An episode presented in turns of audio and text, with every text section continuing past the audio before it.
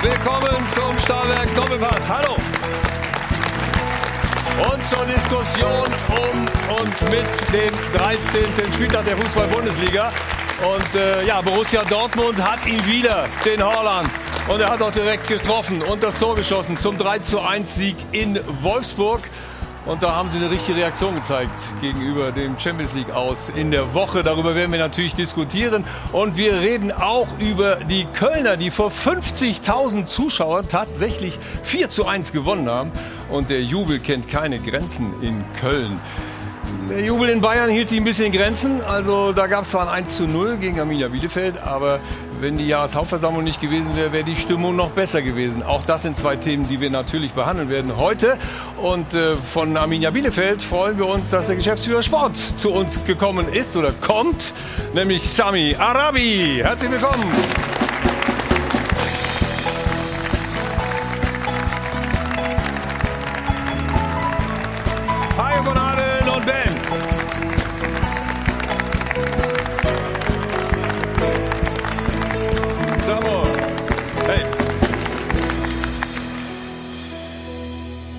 Ist die Stimmung? Ich würde mal sagen, in Ordnung. In Ordnung? Ja. Okay, ihr habt nicht haushoch verloren, aber wenn man dann nur 0 zu 1 verliert, ist man dann doch ärgerlicher, als wenn man 0-5 verliert? Ja, sagen wir mal so, ich glaube, wenn man die Vielzahl an Chancen sieht, das okay bezog sich eigentlich auf die gesamte sportliche Situation bei uns. Äh, wir hätten sicherlich gerne den einen oder anderen Punkt mehr. Wir haben uns gestern, glaube ich, ähm, in, in München sehr gut verkauft. Wenn du so spät das Tor kriegst, natürlich hast du dann irgendwann die Wir gucken Hoffnung. uns das Tor nochmal an. Das war natürlich eine, eine eingespielte Situation. Da wart ihr mal nicht auf der Höhe des Geschehens in der Defensive. Ja, in der Situation, man sieht dann natürlich, sie haben es das ein oder andere Mal dann auch gemacht, dass sie, wir wollten das Zentrum immer geschlossen Das war haben. schon stark, ja. Haben es äh, über weite Strecken des Spiels geschafft, aber dann muss man auch eingestehen, dass dann eben die individuelle Qualität, die die Spieler des, vom FC Bayern haben und über die gesamte Spieldauer, muss man auch sagen, glaube ich, geht das in, Ergebnis dann auch in Ordnung. Wie geht euer Weg weiter? Das wird ein Thema sein. Und wir haben auch jemanden gefragt, äh, der zurzeit als Angestellter bei Arminia Bielefeld sein Geld verdient. Nee, es ist eine Top-Zusammenarbeit. Ja, sie ist sehr offen. Ja, wir haben einen super Austausch miteinander. Sind da immer äh, ja, sehr konstruktiv auch. Ja, Samir ist äh, ein, ein sehr ruhiger Zeitgenosse, der es aber immer auf den Punkt bringt. Ja, Samir, so ist das nun mal, wenn ein Angestellter den Chef lobt, ne? oder? Ja, was soll er auch anders machen, ne?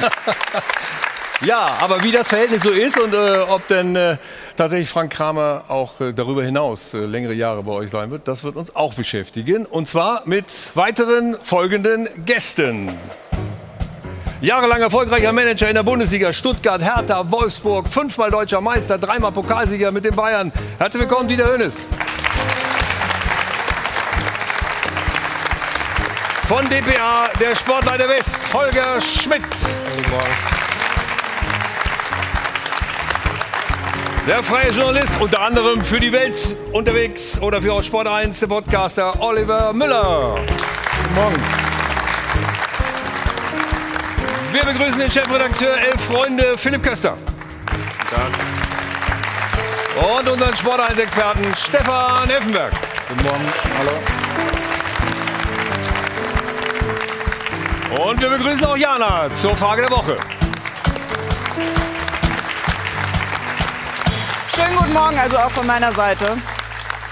Ja, und die Dortmunder muss man ja sagen, in der letzten Woche konnten sie diesen Bayern-Patzer nutzen und haben gut nachgelegt. Gestern dann mit diesem wirklich überzeugenden 3 zu 1 Sieg gegen Wolfsburg haben sie gut vorgelegt. Also wirklich hochverdienter Sieg und Gerade rechtzeitig vor diesem Topspiel gegen die Bayern am nächsten Wochenende war ja auch Haaland wieder fit. Das Ganze ja schneller als gedacht.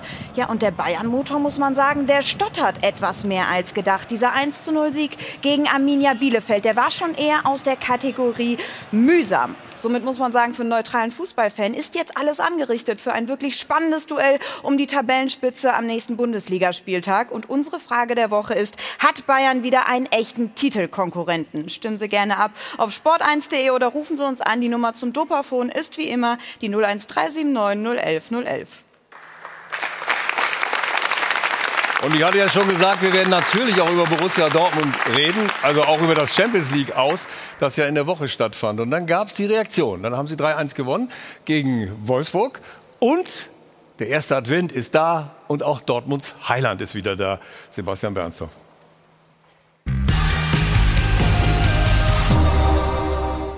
»72. Minute, der Moment der Erlösung. Erling Haaland ist zurück. Jetzt kann nichts mehr schiefgehen. Gleich wird der norwegische Wunderknabe da weitermachen, wo er aufgehört hat und knipsen. Dauert aber ganz schön lang. Scherz. Gerade mal acht Sekunden ist der BVB-Stürmer auf dem Platz bis zu seinem ersten Torabschluss. Und bis er tatsächlich zum entscheidenden 3 zu 1 trifft, vergehen keine acht Minuten. Anlaufzeit nach über einmonatiger Verletzungspause. Schnickschnack. Haaland ist ein Phänomen. 50 Tore in 50 Bundesligaspielen und trotzdem ein echter Teamplayer. Einfach zum Knutschen der Kerl. Natürlich ist er nicht allein verantwortlich für den Erfolg. Natürlich haben die Dortmunder nach frühem Rückstand die Partie ohne Haaland gedreht. Jan cool beim Elver, Malen mit seinem nächsten Bundesligator. Aber abheben, fliegen und nach den Sternen greifen können die Schwarz-Gelben nur mit Erling Haaland. Endlich ist er wieder da.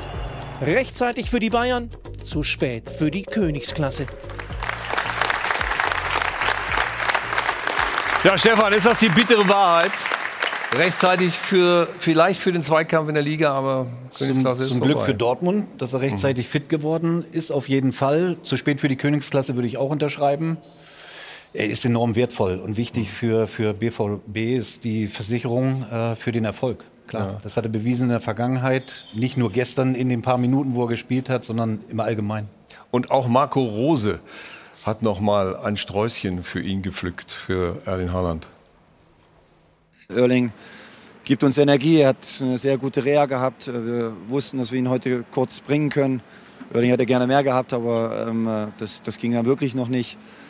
Und er kommt rein, ähm, die Leute sind da, ähm, das macht mit der Mannschaft auch was äh, und, und, trifft, äh, gibt uns Energie ähm, und, und Tore so einen Unterschiedsspieler, den kannst du über, über einen längeren Zeitraum nur ganz, ganz schwer ersetzen. Also da hat man dann auch im Stadion, du warst ja in Wolfsburg, äh, Olli, auch gemerkt, jetzt kommt Holland rein und jetzt äh, sind die alle 30 Zentimeter größer, die Dortmunder, oder? Ja, ein bisschen ist das tatsächlich so gewesen. Äh, man hätte ihn auch nicht viel länger warten lassen können auf der Bank. Ich habe ihn mal beobachtet zwischendurch, also äh, er war auf dem Sprung und äh, klar, äh, da kehrt, äh, bisschen blumig ausgedrückt, die Hoffnung zurück. Das ist ein psychologischer Effekt, der natürlich gerade jetzt nach diesem bitteren Champions League K.O. Äh, sich besonders bemerkbar macht. Mhm. Äh, und äh, ich meine, er kommt rein, er ist sofort wieder da. Die Art und Weise, wie er dann das Tor auch erzielt, das spricht ja auch nochmal für seine Qualität. Die Qualität hat dem BVB gefehlt. Ich meine, die Flanke kommt, aus seiner Sicht sah es so aus, dass Brooks wahrscheinlich das Ding rausköpfen kann. Aber er ist halt wach, er ist halt da und springt dann da rein. Ja. Und das ist etwas, was dem BVB unter anderem gefehlt hat, ohne ihn. Diese, diese Besetzung in der Box, die Entschlossenheit davon, vorne drin. Das war das große Thema. Und äh, jetzt ist er wieder da. Das heißt nicht, dass alle Probleme von Borussia Dortmund gelöst sind, aber äh, das Selbstbewusstsein steigert sich und man hat natürlich eine gefährliche Waffe und die Gegner äh, die wissen natürlich auch, dass der, das ein schweres Kaliber ist. Auf der anderen Seite ist das doch so ausrechenbar. Haaland dabei, okay, muss ich ihn zustellen. Haaland nicht dabei, kann ich mich um Sieg kümmern. Oder ist Haaland ist ein Nat Naturereignis und deswegen kannst du den nicht zustellen. Das ja. ist wirklich unglaublich. Also das ist äh, ich kenne die Position ja einigermaßen. ich wollte gerade sagen, Dieter hätte mit dem Kopf gemacht mit uns das Tor, oder? Mit dem Hinterkopf. Aber es ist wirklich irre, was, was, er, mhm. was er da auf den Platz bringt. Und äh, das war bezeichnend gestern, dass er das Ding macht. Das war klar. Ja. So, ein, so einer fehlt euch, da kommen wir ja noch drauf, der mal richtig die Bude trifft. Ja? Ihr habt ja bloß neun Tore geschossen. Kommen wir später zu. Ausführlichst äh, versprochen. Aber wie ist deine Reaktion auf so einen, so einen außergewöhnlichen Spieler? Ja, ich glaube, der Marco Rose hat es gestern auch vorher im Interview gesagt. Ähm, diese, diese außergewöhnlichen Spieler, das ist bei allen Mannschaften, auch bei den Top-Mannschaften, wenn sie die über einen längeren Zeitraum wegbrechen, nimm mal bei, bei Bayern Lewandowski über einen längeren Zeitraum mhm. weg, dann würden die auch Probleme kriegen. Und, War ja letztes Jahr so. Und, ja. und, und ja. genau, und insofern ist das auch bei uns ja. vielleicht eine, eine, Stufe etwas tiefer, aber natürlich, wir haben, wir haben es, kommen wir gleich zu, aber mhm. bei uns ist es im Zentrum äh, mit Sebastian Bastigliadis, der uns in den ersten zehn Spielen extremst gefehlt hat. Und ich glaube, dass, dass eben Verein wie Borussia Dortmund sowas dann auch über einen längeren Zeitraum nicht ersetzen kann. Dieser Hype über äh, Erling Haaland, geht manch einem, auch Kollegen auf der Wiese, ziemlich auf den Sack, sagen wir es mal so. Inwieweit ist das auch für einen Gegner nochmal ein Faktor, wenn plötzlich Horlon reinkommt? Das ganze Stadion, also natürlich die. Das wäre äh, scheißegal. Na, sie hatten zum Beispiel äh, im Vorfeld des, seines Tores noch mal einen Zweikampf mit ihm. Der hat ja so eine Physis, das ist ja unglaublich. Ja, hat er einen Ball bekommen. Nein, hat er genau, nicht. Genau, deswegen stimmt, ist ja. also. Sie können ja gerne mit Haaland noch weitersprechen, wenn Sie möchten, aber das interessiert mich alles ein Scheiß, ob ein Haaland reinkommt oder nicht. Ich bin froh, dass ich in der Bundesliga spielen kann. Dann kann man sich mit den Besten messen auch. Ähm, nichtsdestotrotz müssen wir das Tor anders verteidigen. Ja, das glaube ich ihm nicht.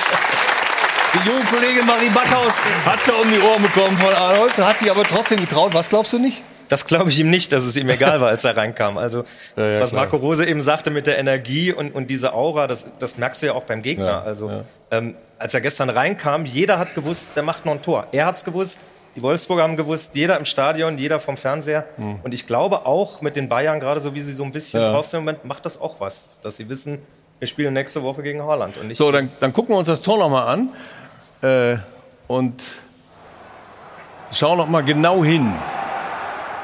Durchsetzungsvariante war da. War das Tor zu verhindern? Philipp? Wenn ich da drauf starre, dann äh, hat man natürlich das Gefühl, dass äh, man den auch mit drei Mann hätte zustellen können oder sich wahrscheinlich noch an sein Trikot hängen können und er hätte die Bude trotzdem gemacht. Trotzdem ist es natürlich ein kleines bisschen erschütternd äh, gleichzeitig, äh, dass eine Mannschaft so abhängig ist, dass sie tatsächlich auch es nicht schafft, zumindest jetzt in der Champions League, ohne den auch zu bestehen. Äh, also wie gesagt, das ist ein bittersüßes Fazit, dass man einerseits weiß, der ist jetzt wieder fit und er macht seine Tore, aber gleichzeitig finde ich auch, dass eine Mannschaft wie Dortmund eigentlich nicht so sehr psychisch abhängig sein kann von so einem Spieler. Aber man muss sich mal vorstellen, der hatte eine kaputte Hüfte. ne? Also ich weiß nicht, wie viele Stürmer sich da die Hüfte gebrochen hätten bei der Aktion. Ja. Schon vollkommen gesund. Also er ist schon. Ich glaube, der Tanzlehrerverband wird wahrscheinlich noch mal aufgucken und sehen, wie großartig der sich bewegt. Aber äh, tatsächlich muss natürlich auch die Wolfsburger Abwehr, und da kann man auch ein bisschen Maxi Arnold verstehen, wie angefressen der ist. Wenn man es einfach nicht verhindern kann, äh, das ist keine schöne Bilanz. Und Ja, danach gefragt ja, ja. zu werden, ist auch nicht so schön. Ja, ja, klar. Ein Druck auf den Flankengeber und dann in der Mitte natürlich der, der Stellungsfehler von Brooks. Aber ich, wie gesagt, die, die große Qualität von Holland ist, dass er halt trotzdem scharf bleibt. Also ich weiß nicht, ob das jeder Stürmer so machen würde.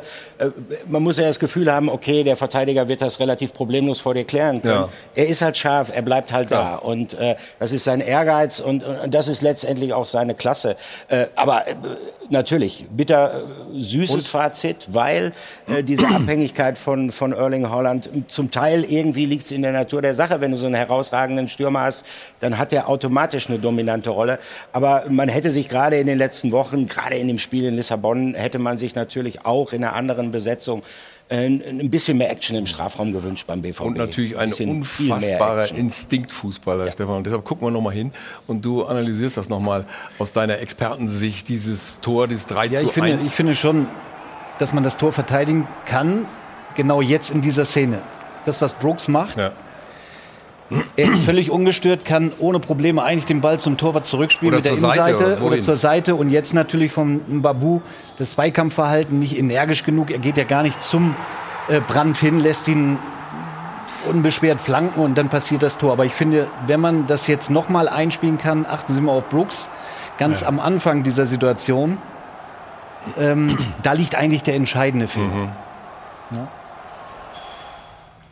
Also die, diese, trotzdem gibt es, trotzdem gibt es Leute, wir können ja nochmal hinschauen, die sagen, es sei einfach auch So, jetzt, eine, jetzt, ja, jetzt, genau, jetzt in dieser Situation. Genau, da. den kann er ganz ohne Probleme, die sind äh, zu fünft um Haaland herum, kann mit der Innenseite zum Torwart spielen und dann geht's los in die Spieleröffnung. Hm. Aber ich finde gut, natürlich ist es wichtig, dass Haaland wieder zurückkommt äh, für die Dortmunder.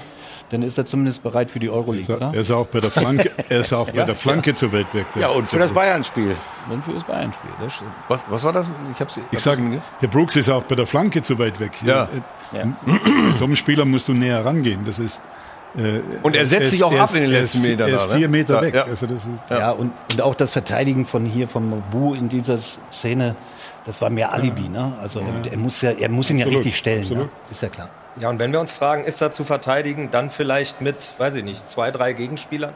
Und dann hast du natürlich Räume für die anderen. Also ähm, Selbst wenn er am Schluss nicht die Tore macht. Verblüffend ist bei ihm eigentlich auch immer, wenn es so eine Situation gibt, wo er dann mal mit dem Rücken zum Tor steht und, und die Verteidiger auf ihn draufgehen, äh, er, äh, er setzt dann seinen Körper ein. Und dann hast du schon mehrere Szenen gesehen, wo Ja. dann teilweise die Verteidiger irgendwie so an dem abprallen, irgendwie, äh, äh, als ob sie irgendwie einen Stromschlag gekriegt hätten, äh, oder irritiert sind für einen Moment irgendwie die Konzentration verlieren. Das macht er natürlich auch richtig gut. Aber äh, völlig richtig. Der entscheidende Fehler, um das Tor zu verhindern, war genau in dieser Situation. Aber war es tatsächlich äh, die beste Saisonleistung? So ist zumindest der, der Trainer Marco Rose der Meinung. Ich fand vor allem, dass es spielerisch lange ähm, eine der besten Saisonleistungen war. Ähm, kämpferisch, glaube ich, haben wir dieses Jahr schon, schon oft äh, überzeugt, enge Spiele gewonnen. Aber das war heute in der schwierigen Phase nach dem 2-1 dann natürlich auch nochmal wichtig, äh, da jeden Meter zu machen, äh, sich gegenseitig zu unterstützen. Äh, wir, wir haben am Mittwoch von, von Spirit als Mannschaft gesprochen, äh, gar nicht so sehr von Einzelspielerleistung, sondern Spirit als Team. Das, das hat man heute, denke ich, schon gesehen. Also was man, hier, was man hier sagen muss, finde Mhm. ich, der spricht schon für die Moral von Dortmund. Ne? Vor ein paar Tagen aus der Champions League rausgeflogen. Du fährst nach Wolfsburg, ist ein schwieriges Spiel. Ja. Ja. Und das haben sie echt richtig gut runtergespielt. Also, also Respekt für die Leistung jetzt gestern. Sie haben sich, man darf ja auch nicht vergessen, Sie haben ja, Holland äh, hat das Ding entschieden, aber Sie haben ja nach dem frühen Rückstand das Spiel auch ohne Holland gedreht. Und das äh, war eine ganz andere Attitüde äh, als am Mittwoch in Lissabon. Äh, Sie haben auch endlich mal ähm, den Weg in den Strafraum gesucht. Der Elfmeter entsteht, weil der Reus halt von, von außen reinzieht in den 16er. Äh, am Mittwoch hast du häufig gesehen, dass sie dann abgestoppt sind, dass sie dann hinten herum gespielt haben. Dann kam irgendwann der Ballverlust, hast einen Konter gekriegt. Und diesmal waren sie wirklich bemüht, dieses Thema äh, En- En- Entschlossenheit, Konsequenz Ja. umzusetzen. Ja. Also das geht in die richtige Richtung. Und vor allen Dingen, wenn man. Hm? Aber versteht ihr das? Dass du bei einem Spiel am Mittwoch, wo du weißt, es geht um alles, es geht um unfassbar viel Geld, es geht darum, in der Champions League zu überwintern, dass du das dann nicht machst, sondern dass Nein. du diesen, weiß ich nicht, negativen Kick brauchst, um dann am Wochenende drauf in Wolfsburg dann alles umzusetzen, was du vorher gefordert hast. Also tatsächlich ist das natürlich erfreulich und natürlich sprach auch die Erleichterung aus Marco Rose, aber tatsächlich ist das auch bitter, bitter, bitter, wenn Ja. du vorher am Mittwoch das nicht zeigen kannst. Also Also vielleicht am Mittwoch ein bisschen die Ergebniskonstellation, Ja. dass du halt den direkten Vergleich unbedingt gewinnen musst. Du gehst mit dem 1-0 vom Hinspiel da in das Spiel und äh, äh, hast es dann an der Zielstrebigkeit halt vermissen lassen. Also, äh, Und dass da schon sich Tat Druck bitter. aufgebaut hatte durch dieses Ja. Champions League. Massiv. Du hast es ja eben kurz angesprochen. Sieht man auch in der Szene. Nach dem 2 zu 1 äh, freut sich nämlich der Trainer. Gut, und toll- freut sich jeder Trainer, wenn ein Tor fällt für die eigene Mannschaft. Aber so, wie Marco Rose das gezeigt hat, äh, ist es eindeutig eine Situation, dass er richtig erleichtert ist. Ja, ist aber auch nachvollziehbar. Ne? Also wenn du das Ding gestern nicht gewonnen hättest, wäre es Riesendiskussion zum Topspiel gegen Bayern. Du hättest keine Ruhe gehabt, so Ja. hat er Ruhe reingekriegt. Weiß Horland ist wieder zurück, wird wahrscheinlich nächste Woche auch gegen Bayern von Anfang an spielen. Also den Jubel, diese Erleichterung, die verstehe ich schon. Ja, vor allem, man muss ja sagen, sie sind jetzt in der Champions League nicht in einer, in einer Hammergruppe durch viel Pech Nein. ausgeschieden. Nein, Es war dreimal hintereinander gar nichts. Äh, Das Rückspiel Ajax natürlich mit der Einschränkung dieser seltsamen roten Karte für Hummels. Aber man hat die Auslösung gesehen, hat gedacht, ganz klarer Favorit, eine der leichtesten Gruppen. Und dann bist du nach dem fünften Spieltag, nach drei Niederlagen in Folge schon raus.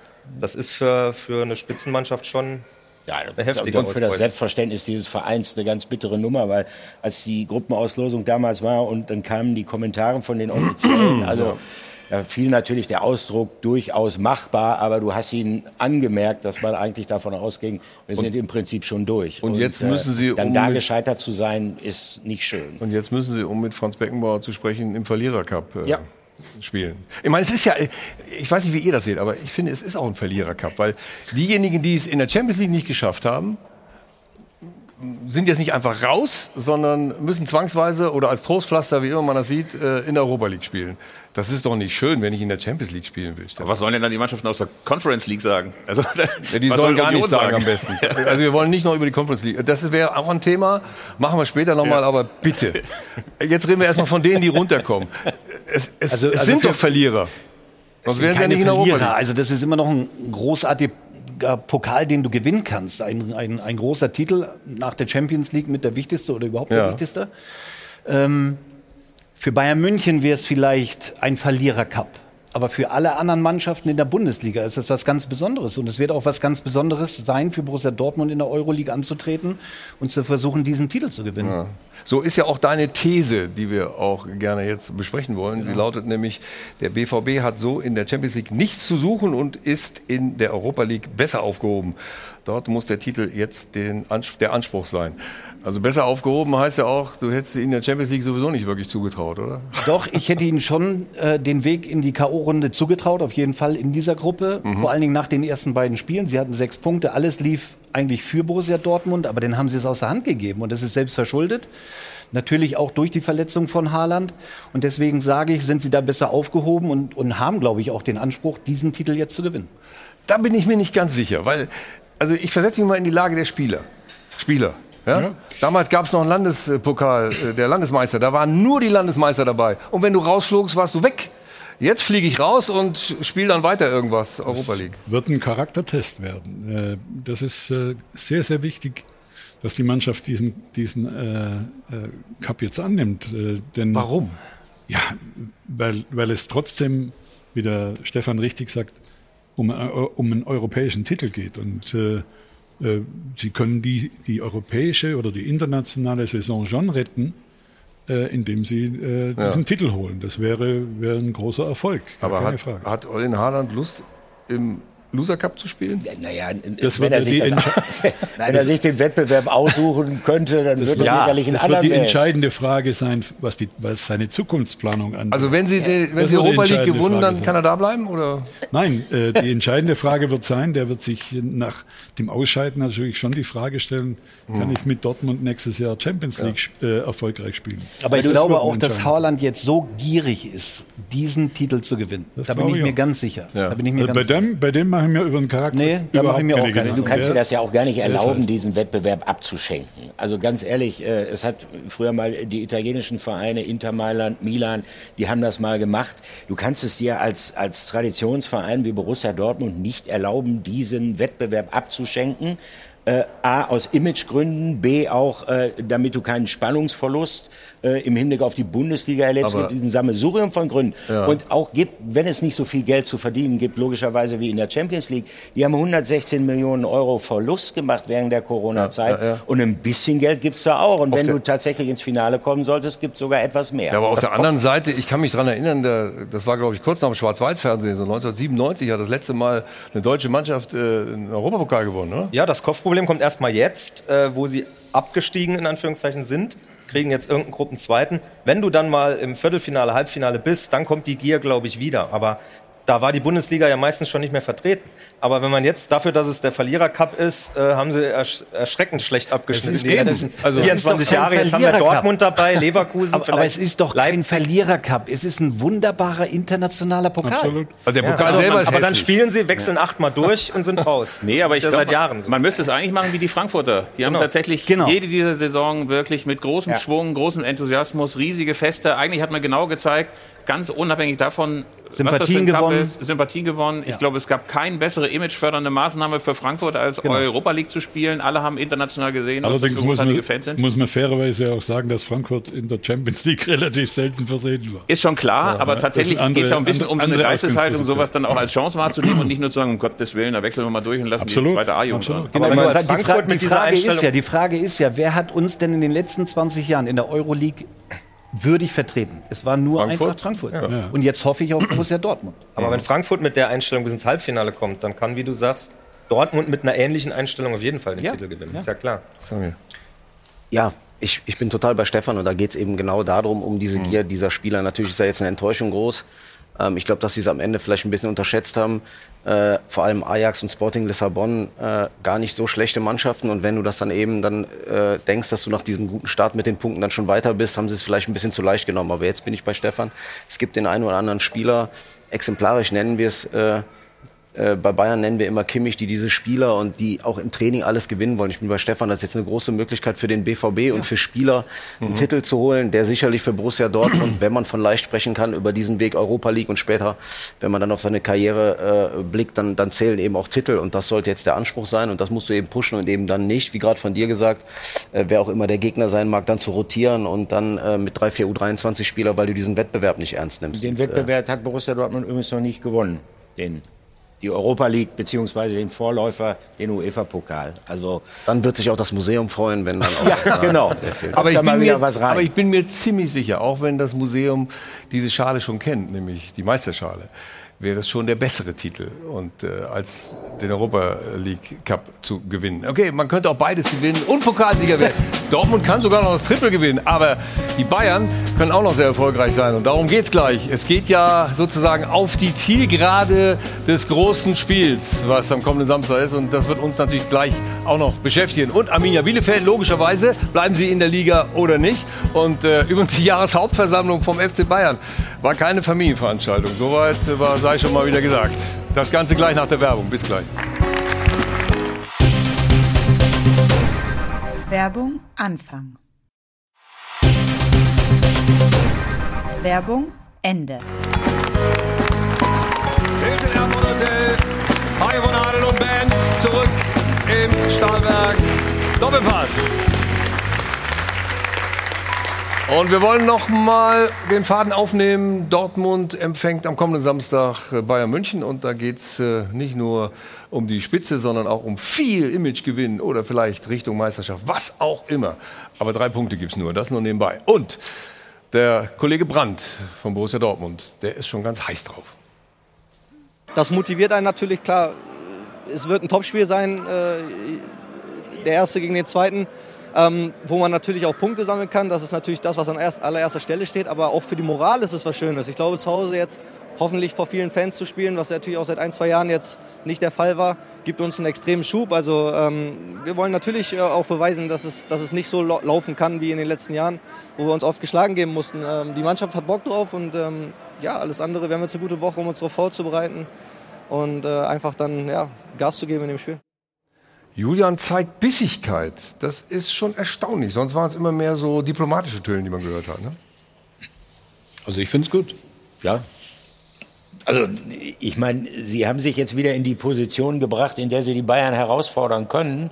Und äh, Sie werden sicherlich auch alles daran setzen. Aber man darf natürlich nicht vergessen, dass durch diese gute Leistung gestern die Probleme, die man in den letzten Wochen gesehen hat, alle gelöst worden sind. Hm. Äh, daran muss auch weiter gearbeitet werden und das wird auch ein Prozess sein. Aber äh, man hat jetzt erstmal diesen Blues vertrieben äh, und man musste ja tatsächlich schlimmste Befürchtungen haben nach dem Champions League aus, äh, dass jetzt die große. November-Depression da ausbricht beim BVB. Aber wie die wichtig- personelle Besetzung wird ganz wichtig Ja. sein, denn der entscheidende Unterschied zwischen dem Bayern und dem BVB ist, dass das Leistungsgefälle im Kader in Dortmund natürlich deutlich größer Ja. ist. Das heißt, wenn du Ausfälle hast, nicht nur Holland, äh, wenn ein Guerrero dir fehlt oder so, äh, Nico Schulz hat man gesehen jetzt Ja. zum Beispiel in Lissabon, dann ist das schwer für die Mannschaft zu Ja, kompensieren. und plötzlich Nico Schulz äh, trifft da plötzlich den Pfosten mit einem äh, fulminanten Schuss äh, gegen Wolfsburg. Ja? Ja, also, also, da, da war Hut- plötzlich auch wieder da Ja, Hut, viel, Hut viel ab, präsenter. Hut ab. Er hat sich davon auch nicht runterziehen lassen. Ja. Das war gestern übrigens auch äh, aus seiner Sicht fast schon bitter. Die Wolfsburger haben fast jeden Angriff über ihre rechte Seite gespielt, in dem Bewusstsein, dass Nico Schulz der Schwachpunkt beim BVB ist. Also das ist nicht gerade aufbauend äh, motivatorisch gesehen. Äh, er hat sich da reingefuchst. Toi, toi, toi, ist auch mitgezogen worden von den Kollegen. Also der BVB hat eine ganz andere Attitüde, aber sagen wir mal so, die Bayern sind durchaus Also- favorisiert. Liebe Kollegen in der Regie, auch wenn ich ja jetzt dazwischen fusche, ich hätte gerne doch noch, dass wir noch mal kurz über den äh, O-Ton von Marco Rose reden, der nämlich äh, zu Holland und dem Spiel gegen die Bayern was sagt. Und äh, das zeigt auch deutlich, dass sie mehr vorhaben. Spielt uns den noch mal, bitte. Grundsätzlich spricht jetzt erstmal nichts dagegen, dass er anfängt, glaube ich, wenn er, wenn er gut trainiert, wenn er eine Woche in den Beinen hat, wenn, äh, wenn nichts reagiert. Also wir sind da schon äh, auf der Hut. Aber äh, ja, wenn das alles äh, ansprechend läuft, dann ähm, spricht nichts dagegen, dass Überling zumindest anfängt. Ob das dann 90 Minuten reicht, das äh, müssen wir sehen.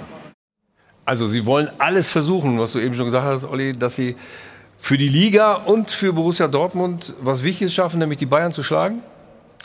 Klar, aber so die, bitter es klingt. Die Grundvoraussetzung war wirklich der Sieg jetzt äh, Ja. in, in Wolfsburg. Äh, wenn sie verloren hätten, dann hätte ich kein Pfifferling Hm. äh, auf die Dortmunder gegeben. Jetzt äh, auch Zwei Pfifferlinge. Ja, nee, äh, mit mit Haaland bei Bayern fehlt Kimmich. Äh, da muss man ganz klar sagen, dass es man Ja. sieht es im Moment ist das Aufbauspiel aus dem zentralen Mittelfeld äh, Hm. stockt ein bisschen. So gesehen wird das jetzt schon wirklich ein richtiges Spitzen, Ja. Spitzenspiel werden. Dann schauen wir jetzt auf die Bayern, nämlich mit der Teamanalyse. Und Jana. Die Teamanalyse wird präsentiert von Amazon Prime Video. Ja, und Olli, von einer November-Depression kann man jetzt noch nicht sprechen bei den Bayern, aber es ist schon eine gewisse November-Tristesse, die sich da breit macht. Wir schauen noch mal auf die Ergebnisse. Erst dieser 2 zu 1 Sieg gegen Freiburg, der war knapp. Dann diese überraschende 1 zu 2 Niederlage gegen den FC Augsburg. Gestern dann dieser 1 zu 0 Sieg gegen Arminia Bielefeld. Ich sagte eben, der war aus der Kategorie mühsam und auch in der Champions League nur dieses 2 zu 1 gegen Kiew. Zugegebenermaßen, da ging es sportlich um nicht mehr viel, aber trotzdem war das jetzt nicht unbedingt Hurra-Fußball, den die Bayern da gespielt haben. Und da muss man sagen, das kommt auch nicht von ungefähr. Wir haben uns nämlich mal die Trefferquote der Bayern aus den letzten Spielen angeschaut. Gestern war einer von 23 Torschüssen drin. In Augsburg war es einer von 18 und gegen Freiburg waren es zwei von 29. Also man muss schon ganz deutlich sagen, die Präzision vom Tor bei den Bayern fehlt derzeit und das eben ausgerechnet vor diesem Duell um die Tabellenspitze gegen Dortmund am nächsten Wochenende. Und die Frage ist jetzt natürlich, warum tun sich die Bayern denn derzeit so schwer? Die Teamanalyse wurde präsentiert von Amazon Prime Video. Ja, Frage gleich weitergegeben, Stefan. Warum tun die Bayern sich derzeit so holprig schwer? Also ich sag mal so, wenn sie 1-0 gewinnen, gibt's auch drei Punkte. Okay, auch drei Euro kriegst du gleich. Ja. ja weiß Bescheid. Hier, mach mal kurz, bitte. Danke. Immer für einen guten Spruch und guten Zweck gut. Da rein damit. Also es ist, es ist natürlich jetzt ein bisschen viel Statistik. Man darf aber auch nicht vergessen, im Kalenderjahr äh, 21, 34 Bundesligaspiele, 102 Tore. So, und wenn du mal so eine Phase drin hast, wo du mal ein Spiel 2-1 gewinnst oder 1-0. Dortmund hatte das auch vor zwei, drei Wochen, wo sie knappe Spiele hatten, wo sie aber trotzdem gewonnen haben. Das ist alles entscheidend, dass du die Ja. Spiele gewinnst. Ähm, dass wir jetzt anfangen zu diskutieren, dass Bayern München jetzt gegen Bielefeld nur 1-0 nur 1-0 gewonnen hat oder gegen Freiburg 2-1. Also entscheidend wird nächste Woche sein, wenn es gegen Dortmund geht und dann na, haben wir Wie- viele wie- Fragen beantwortet. Wie hast du die Bayern gesehen, äh, Samir? Ist das so gewesen, dass, dass du schon ganz glücklich warst, dass Kimmich nicht dabei war? Ja, ich glaube, dass das schon ein ganz, ganz entscheidender Faktor äh, für, für die Bayern ist. Auch einfach eher mit, mit Thomas Müller. Das sind schon Spieler, ähm, die, die die Mannschaft auch immer wieder treiben und pushen und so weiter. Das hat man gestern schon äh, gemerkt und ähm, natürlich hatten sie Vielzahl an Chancen, aber diese Unzufriedenheit, die hast du schon ein bisschen gespürt und die- dieses, dieses Unruhige einfach. Aber trotzdem ist es dann am Ende auch Qualität, wie Stefan sagt, dass sie dann die Spieler dann eben bis auf leider äh, letzte Woche für uns in Augsburg dann trotzdem gewinnen. Ja. Aber auf der anderen Seite, ähm, neben Kimmich, Goretzka leicht verletzt, da hat man auch direkt, der ist ja, wurde ja auch ausgetauscht, hat man auch gemerkt, das sind schon Spieler, die, wenn sie nicht dabei sind, äh, da sieht man erst, wie wichtig sie sind. Ich denke, man hat gesehen, dass tatsächlich eine ge- gewisse Zaghaftigkeit da war. Vielleicht Mhm. auch diese totale Entschlossenheit, die man sonst oft beim FC Bayern hat, gerade in Heimspielen, ganz, ganz früh klar zu machen, wer der Herr im Haus ist. Das hat man gestern nicht so gesehen. Man hat auch gemerkt, dass die Unruhe so ein bisschen wuchs, nachdem eine nach der anderen äh, Fahrkarten da geschossen wurden. Insofern äh, war es tatsächlich sogar gestern ein relativ dankbares Terrain für Bielefeld, dass man möglicherweise da doch einen Punkt holt. Aber am Ende ist es dann doch eben Qualität. Jeder, der da auch von der Bank kommt, selbst wenn sie ersatzgeschwächt sind, ist immer noch wahrscheinlich äh, in der Lage, so ein Spiel nochmal rumzureißen. Insofern ähm, glaube ich eigentlich, dass die Bayern sich nicht so dahinter verstecken können, dass da jetzt ein paar Spieler nicht dabei sein. Ja. Wobei tatsächlich bei Kimmich vielleicht ist nicht so extrem wie bei, äh, bei Haaland, aber schon für den FC Bayern ein unfassbar wichtiger Spieler ist, einfach vom ganzen Kampfesgeist her. Und dieses äh, 1 zu 0 äh, gegen Bielefeld hat natürlich auch nochmal gezeigt, das ist eine einstudierte Situation, das spielen sie fast äh, im Dunkeln. Ähm, und trotzdem, du hast es schon angesprochen, Kimmich fehlt auf jeden Fall gegen die Dortmunder. Ähm, Ja, er ist schon auch Ideengeber. Er ist nicht nur. Vor allen Dingen von hinten raus eben. Ja, äh, ja, aber schon auch äh, relativ zentral. Dann äh, spielt er schon entscheidende Pässe, Ja. äh, viel vertikal und das muss ich ganz klar sagen. Äh, da stockt es ein bisschen im Moment, aber äh, eins ist auch klar. gegen Dortmund sind sie wieder da. Da braucht man Sind- äh, ja. sich äh, keine Sorgen Und- zu machen. Sie muss ja auch Äh, erst da mal diese geht's, 23 äh, Torschüsse haben Das können sie einfach. Das Ja. können sie einfach. Kimmich äh, ist halt extrem wichtig für die Balance im Spiel, ganz klar. Mhm. Was aber gestern mich wirklich gefreut hat, ist, äh, dass Sané hat das 1-0 gemacht, also nicht das 4-0 oder 5-0. Das wird ihnen auch nochmal einen Schub geben für die nächsten Woche, Wochen. Ähm, aber Kimmich äh, brauchen wir nicht drüber reden. Ist eine zentrale Figur, nicht nur positionsbedingt, sondern auch als Führungspersönlichkeit. Der geht ihn natürlich ab, aber ich bin völ völlig bei dir. Bayern München weiß, was am Samstag gegen Dortmund auf sie zukommt und du musst die nicht motivieren, die wissen, was sie zu tun haben. Und das war schon, und Musialas Wechsel, Einwechslung für Goretzka, ist das schon so ein Hinweis, dass er möglicherweise auch gegen Dortmund von Beginn an spielt, Musiala? Ich glaube, wenn Goretzka fit ist, wird er spielen. Aber Mhm. ähm, ich glaube, was Dortmund die meiste Hoffnung macht neben Holland, ist, dass die Bayern doch für ihre Verhältnisse ein bisschen labil scheinen. Also ich glaube, die Dortmunder haben das sehr genau registriert, dass es gestern gereicht hat, dass sie erstmal für drei Stunden vorbeigezogen sind in der Tabelle. Und äh, die Bayern, ich glaube, man hat es ihnen, ich weiß nicht, wie Samir das sieht, man hat ihnen schon angemerkt, dass sie dass sie dieses Spiel ganz unbedingt gewinnen müssen, um als Tabellenführer nach Dortmund zu fahren. Und das hat schon Eindruck hinterlassen. Und das zeigt, dass sie vielleicht im Moment nicht ganz so gefestigt sind. Und das kommt wiederum in Dortmund an und steigert, glaube ich, so ein bisschen. Allerdings muss man auch eines sagen. Die Bielefelder hatten einen fantastischen Torwart im, im, im Tor gestern.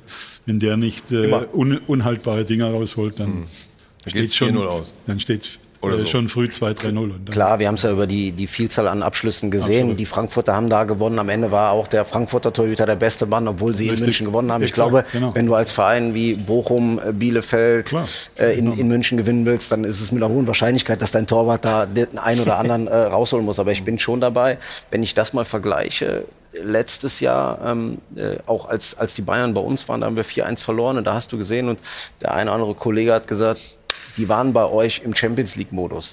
Das war, das war gestern schon was anderes. Du hast es gemerkt, aber ich bin auch dabei. Es sind eben die Bayern und ich traue ihnen schon zu, dass die nächste Woche in diesem Topspiel dann einfach wieder da sein werden.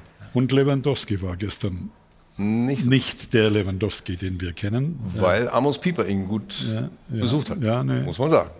Ja. Auf der anderen Seite, äh, siehst du denn auch, dass das so eine 50-50-Situation ist, Dortmund-Bayern, kommenden Samstag? Oder ist es dann doch wieder so, wie, wie wir es ja so schon gewohnt sind, die spielen gegeneinander und am Ende, ne, Gary Lineker gewinnt die Bayern. Also sechsmal hintereinander jetzt zuletzt. Ja, ist durchaus möglich, dass das in dem einen Spiel für die, für die Dortmunder dann äh, laufen wird. Ich sage, am Ende werden die Bayern sich durchsetzen, weil sie am Ende auch in der Breite den, den, den besseren Kader haben. Natürlich brauchst du die Topspieler, die das Spiel entscheiden können. Lewandowski, Holland, aber in, in der Breite des Kaders. Deswegen musste ich ja ganz schmunzeln, äh, dass der ein oder andere Journalist bei uns auf der Pressekonferenz vor dem Spiel gesagt hat, ob denn jetzt die Chancen steigen würden, weil wenn man die Bank sieht, dass die Bayern nicht so viel zum Nachlegen hätten. Ja. Wenn ich das dann vergleiche, wieder, wieder, die, wieder die Möglichkeiten sind, sage ich, ist der Kader doch besser aufgestellt und am Ende wird der FC Bayern Meister werden. Schlicht, aber ergreifend. Wahrscheinlich wieder verdient. Und es, und es ist noch nicht mal so, dass sie wackelig werden. Ich meine, Thomas Müller hat es ja ein paar Mal angesprochen, ne? dass er gesagt hat, na ja, so diese Unruhe drumherum, wir kommen ja nachher noch auf die Jahreshauptversammlung, äh, das hat schon dazu geführt, dass wir auf dem Platz auch unsere Konzentration erstmal suchen mussten. Oder wie, so, wie soll man das verstehen? Wie hat er das gemeint? Glaube ich nicht. Glaube ich auch nicht. Also Ja, wie hat er das denn glaub, dann gemeint? Aber eher, dass, ich glaube, dass dieses Corona-Thema irgendwie Ja. die, die Mannschaft natürlich auch belastet hat, weil äh, äh, A, äh, fehlen dadurch wichtige Spieler, ähm, speziell Kimmich, ganz wichtiger Mann. Und B, in der Folge gibt's ja auch ähm, eine Debatte darüber, wie dieses Verhalten der Spieler, die jetzt ungeimpft sind, moralisch zu bewerten ist. Das, sowas ist natürlich ein Thema in der Mannschaft. Ähm, äh, das sind Sachen, glaube ich schon, die perlen an, an Fußballprofis, auch wenn sie erfahren sind, nicht so ohne weiteres ab. Aber äh, ich glaube nicht, dass es ähm, tatsächlich jetzt so einen starken Effekt hätte, dass man jetzt sagt, okay, die sind auf einmal verunsichert. Wir haben ja gedacht, Sie diskutieren auch in der Mannschaft so mit denen, die sich möglicherweise nicht impfen wollen oder die sich ja jetzt geimpft haben. Wie kommen die wieder zurück? Sicherheit. Diskutieren die dann noch drüber oder sagen Sie, komm, das, Das, ist gut? das Impfthema mit Sicherheit, aber keine Jahreshauptversammlung. Nee, das glaube ich auch Das nicht. interessiert Nein, die Spieler das nicht. interessiert ihn nicht. Mhm. Warum war dann Julian Nagelsmann da? Wir werden ja nachher nochmal darüber sprechen. Dadurch hat er sich ja natürlich auch mehr oder weniger in die Situation gebracht, dass er auch Rede und Antwort stehen musste nach dem Spiel dazu. Ja, aber ich fand das gut. Also ich, ich finde es gut, dass er ist immerhin leitender Angestellter im Verein äh, bei einer Jahreshauptversammlung. Das finde ich gut, dass er da äh, Präsenz zeigt. Also das äh, muss ich ganz ehrlich sagen. Die Frage wäre ja auch gewesen, Imponiert wenn er nicht da gewesen wäre, Richtig. hätte man sie möglicherweise als, als Ignoranz ausgelegt. Ich glaube, jeder der quasi in dieser Institution arbeitet, dass der sich äh, sehen lässt und wie Julian Nagelsmann ja auch sehr, sehr lange durchgehalten hat. Also er ist ja nicht nur eine Absolut. Viertelstunde reinmarschiert und ist dann gleich wieder abgehauen. Äh, Finde ich erstmal Zeichen der Identifikation, dass du Absolut. dann hinterher auch Rede und Antwort stehen musst. Ist jetzt angesichts des Verlaufs nicht ganz so glücklich, aber wenn das gut verlaufen wäre, hätte man das einfach nur als Zeichen der Identifikation gewertet. Ja, aber die Bayern können ja froh sein, weil das war jetzt im Nachgang der einzige, der es wirklich ordentlich wegmoderiert hat. Außer jetzt vielleicht Müller gestern. Das stimmt. Aber ähm, ich finde, er hat das richtig, Absolut. richtig gut, gut. gemacht in der Pressekonferenz Ja. danach und hat genau die Souveränität gehabt, die man den anderen gegönnt hätte, die da am war's? Mittwoch Auf der anderen Seite kommt vielleicht bei Dortmund, um nochmal auf dieses Duell kommenden Samstag zu kommen, äh, gegen die Bayern auch der Druck deswegen, weil ja Michael Zorc auch nochmal gesagt hat, also es ist finanziell, dass sie rausgeflogen sind in der Champions League, ist finanziell äh, ein Schaden, logischerweise, ist ein Image-Schaden, den man ja nicht mehr so leicht äh, aufbringen kann und sportlich war das eine Katastrophe. Also gibt das auch nochmal der Dortmunder Mannschaft so einen Druck, der positiv ist? Also ich weiß es nicht. Ich glaube nicht, dass, dass Spieler äh, jetzt darauf reagieren und sagen, oh, der Michael Zorc hat gesagt, das ist finanziell ein großes Problem für den Verein. Also würde mich überraschen. Äh, Wäre schön, wenn es so wäre, glaube ich Ja. aber eher nicht. Was ich aber glaube, ist, dass äh, die Mannschaft selber natürlich nach diesem Ausscheiden aus der Champions League, das, das äh, geht ja auch gegen das eigene Selbstverständnis, dass die Mannschaft selber äh, jetzt beweisen will, pass mal auf, äh, äh, wir haben trotzdem was drauf und wir können auch in großen Spielen, wir können auch in Knackspielen äh, was reißen, auch gegen einen richtig starken Gegner. Das könnte ich mir vorstellen, sorgt jetzt mit äh, äh, der Erfahrung Wolfsburg, wo man gemerkt hat, es geht ja doch noch. Äh, Das sorgt jetzt vielleicht für, für, eine, für eine sehr scharfe Einstellung von Borussia Dortmund in diesem Spiel. Na, dann sind wir mal gespannt, was äh, die Zuschauer dazu sagen. Und Jana hat jetzt die Auflösung der Frage der Woche. Ja, und ein paar User sagen schon, da geht was. Der Titelkampf ist eröffnet. Frank sagt zum Beispiel, es kann sogar ein Vorteil sein für den BVB, dass sie raus aus der Champions League sind. Außerdem zeigt Dortmund diese Saison, dass sie auch ohne Spektakel gewinnen können. Also in gewisser Weise ist da ja eine Weiterentwicklung zu erkennen. Trotzdem muss man sagen, die Tendenz geht schon Richtung Nein. Das sagen nämlich 70 Prozent. Die Bayern können sich höchstens selbst schlagen. Noah sagt, natürlich haben die internen Probleme Einfluss auf die Leistungen der Münchner. Der BVB hat eine Riesenchance, die Bayern zu ärgern. Auf das direkte Duell wird es dann ankommen. Auf lange Sicht sehe ich aber die Bayern trotzdem vorne. Also auf jeden Fall ein richtungsweisendes Duell am Wochenende. Und dann muss man ja sagen, war unsere Frage der Woche ja, hat Bayern wieder einen echten Titelkonkurrenten? Die Frage war ja nicht auf einen bestimmten Verein bezogen. Deswegen völlig berechtigter Hinweis an der Stelle. Nein, soweit würde ich noch nicht gehen. Der FC unter Baumgart ist stark, keine Frage. Aber es war nur Gladbach. Deshalb muss man uns nicht direkt zum Ti- Titelkonkurrenten stark reden. Ja, da kann man schon mal applaudieren. 4 zu 1 Derby-Sieg, das muss gefeiert werden. Und jetzt wollen wir uns aber natürlich noch mal Ihre Antworten am Dupperphon anhören. Wenn man sieht, dass die Dortmunder Abwehr wie in der Champions League teilweise vogelwild wirkte, wird man im direkten Duell gegen Bayern und auf Strecke leider keine Chance haben. Wenn Bayern wieder vollzählig ist, werden sie souverän den zehnten Meistertitel einfahren. Dortmund wird beim nächsten Spiel die Tabellenspitze übernehmen und Bayern bis zum Ende der Saison auf Platz zwei hinter sich lassen. Wenn die Bayern nicht selbst sich immer im Weg stehen würden, wäre Dortmund überhaupt kein Titelkonkurrent, denn Bayern ist in allen Belangen überlegen. Das wird wie jedes Jahr nur gucken, nicht anfassen. Er meint die Schale, nehme ich an. Und äh, ob das ein richtiges Duell wird, wir werden es besprechen am äh, kommenden Sonntag, ob es denn eins war. Und äh, ja, wir haben noch viel vor. Wir werden natürlich noch darüber reden, äh, wenn Mir Samir nicht mehr so stimmt und es dann doch keine Familienfeier wird, wie geht man dann mit der Jahreshauptversammlung beim FC Bayern um? Und wir reden natürlich über Arminia Bielefeld. Wie kann man eine Strategie entwickeln, doch die Klasse zu halten, obwohl man jetzt im Moment nach 13 Spielen nur neun Punkte hat und äh, den Mut aber zum Klassenerhalt nicht aufgeben will. Und Sie können jetzt auch noch was gewinnen und danach reden wir dann ausführlich über diese Themen und vielleicht auch noch über Köln gegen Gladbach. Da haben wir ja eben schon gehört. Da gibt es Leute, aber das ist in Köln ja immer so. Die gewinnen einmal und sind fast deutscher Meister. Bis gleich.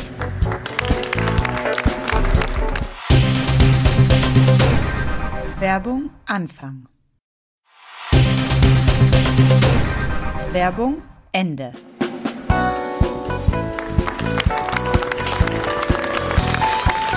Hilton Airport Hotel am Münchner Flughafen. Hi Ronaldo und Band. Der Stahlberg Doppelpass geht in die nächste Runde. Und die nächste Runde, da gehen wir mal von ganz oben wieder ganz runter in der Tabelle. Und es ist ja schon verrückt. Als Arminia Bielefeld aufgestiegen war, da war so eine große Euphorie wieder in Ostwestfalen.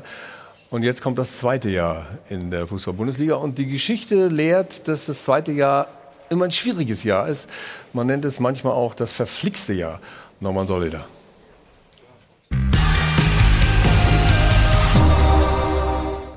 Wieder mal das verflixte zweite Jahr. Auch Arminia Bielefeld erlebt nach dem erfolgreichen Klassenerhalt schwere Zeiten in der Folgesaison. Es kommt immer auf die Konstellation an. Ja, bei uns hat sich ja einiges getan von der letzten zu dieser Saison. Ähm, jetzt, dazu muss man sagen, die letzte Saison war jetzt auch nicht, nicht wirklich äh, leicht.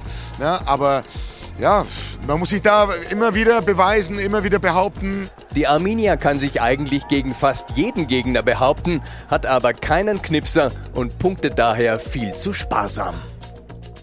Bielefeld fehlt das Siegergehen. Natürlich hat niemand einen Sieg in München erwartet, aber dass die Arminia in 13 Spielen nur einen Dreier schafft, erklärt gut, warum nur die sieglosen Fürther noch hinter ihr stehen. Die Saison muss man auch gucken, ist eine andere Konstellation, auch was äh, das Punkten der Konkurrenten betrifft. Vor allem an diesem Spieltag. Stuttgart gewinnt, Bochum gewinnt, Köln gewinnt und sogar Augsburg punktet in letzter Sekunde. Bielefeld verliert langsam den Anschluss.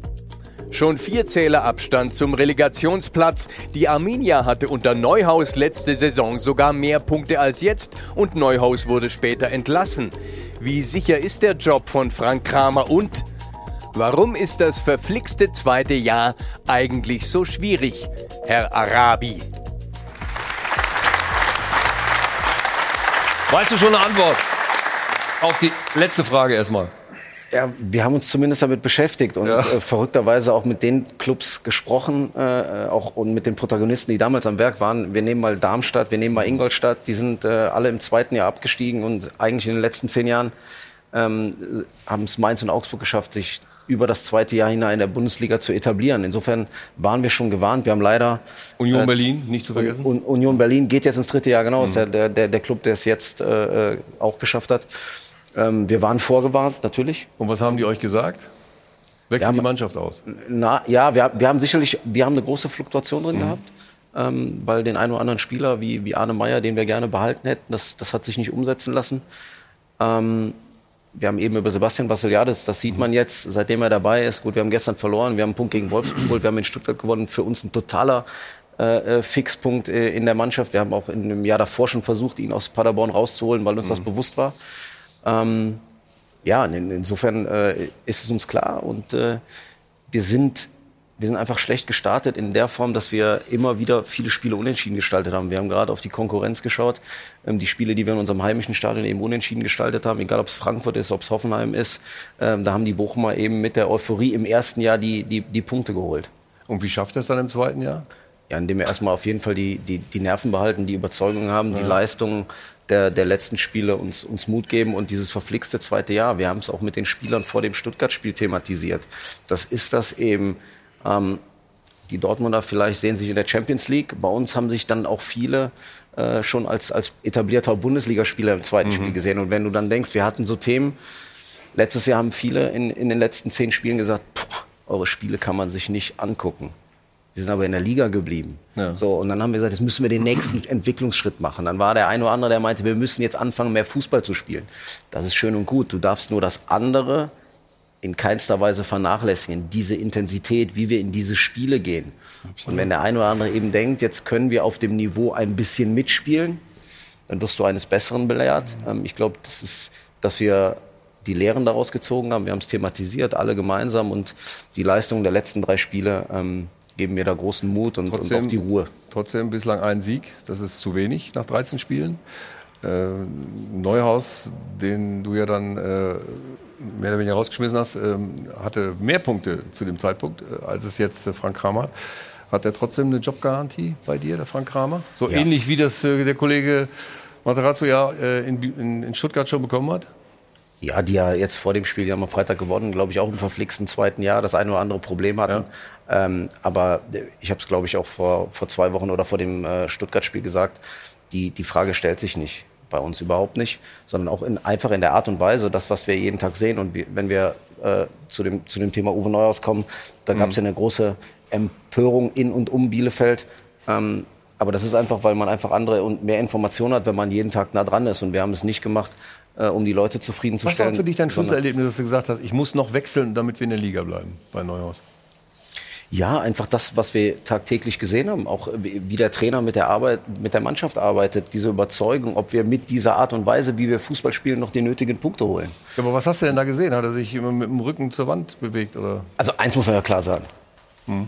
Wir sind eben in dem Jahr vorher mit Uwe Neuhaus hat er einen hervorragenden. Job gemacht mit zehn Punkten Vorsprung vor dem VfB Stuttgart. Ähm, also insofern, ähm, aber das gibt es manchmal auch, wenn du, wenn du so dieses Gefühl hast, ähm, wie, wie agiert der, der, der Trainer, das Trainerteam mit der Mannschaft, wie spielen wir Fußball, was ist unsere Herangehensweise, um in dieser Liga zu punkten. Ja. Da haben wir die, die Überzeugung verloren und wir reden jetzt über den aktuellen Zeitpunkt, dass wir da mehr Punkte hatten. Es war aber damals eine Phase, äh, wo, wir, wo wir mehrere Spiele gar nicht gepunktet haben. Und äh, wir haben es, glaube ich, auch damals gesagt, wir wollen einen Weg gehen. Äh, wir, wir kommen darauf, dass wir nicht genug Tore schießen. Ähm, wir hätten schon die eine oder andere Idee, einen Spieler zu verpflichten, der in der Bundesliga für acht bis zehn Tore steht. Das ist aber rein wirtschaftlich nicht möglich.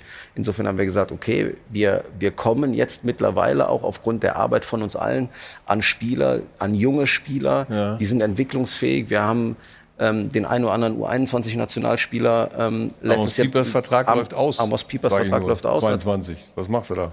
Ja, wir würden natürlich den Vertrag gerne, gerne verlängern, aber Amos ist auch so ein Beispiel. Der hat, den, den haben wir aus der zweiten Mannschaft von Borussia Dortmund geholt. Der hat sich super bei uns entwickelt, ähm, hat letztes Jahr auch eine gute Saison gespielt, wird U21 Europameister, fährt zu Olympia, kommt zurück und hat den ein oder anderen Wackler drin. Gar nicht schlimm, ein junger Spieler, der für uns aber letztes Jahr und in den ersten Spielen eine Achse sein sollte, der eben nicht auf das Leistungsniveau gekommen ist, was er zum Ende der Saison hatte. Hat sicherlich den einen oder anderen Fehler auch gemacht, der, der uns äh, Punkte gekostet hat. Du hast es eben richtig gesagt, gestern hat er ein sehr gutes Spiel gemacht, auch davor die Woche. Er hat sich jetzt wieder stabilisiert, was sich auch in Punkten äh, bemerkbar macht. Übrigens Nielsen auch sehr stark, wenn ich das noch so am Rande erwähnen darf. Das heißt, defensiv habt ihr nicht das Problem, ihr habt offensiv das Problem. Was sagen äh, die eingeschweißten Ostwestfalen-Freunde dazu? Wie kann sich das, wie kann sich das verbessern?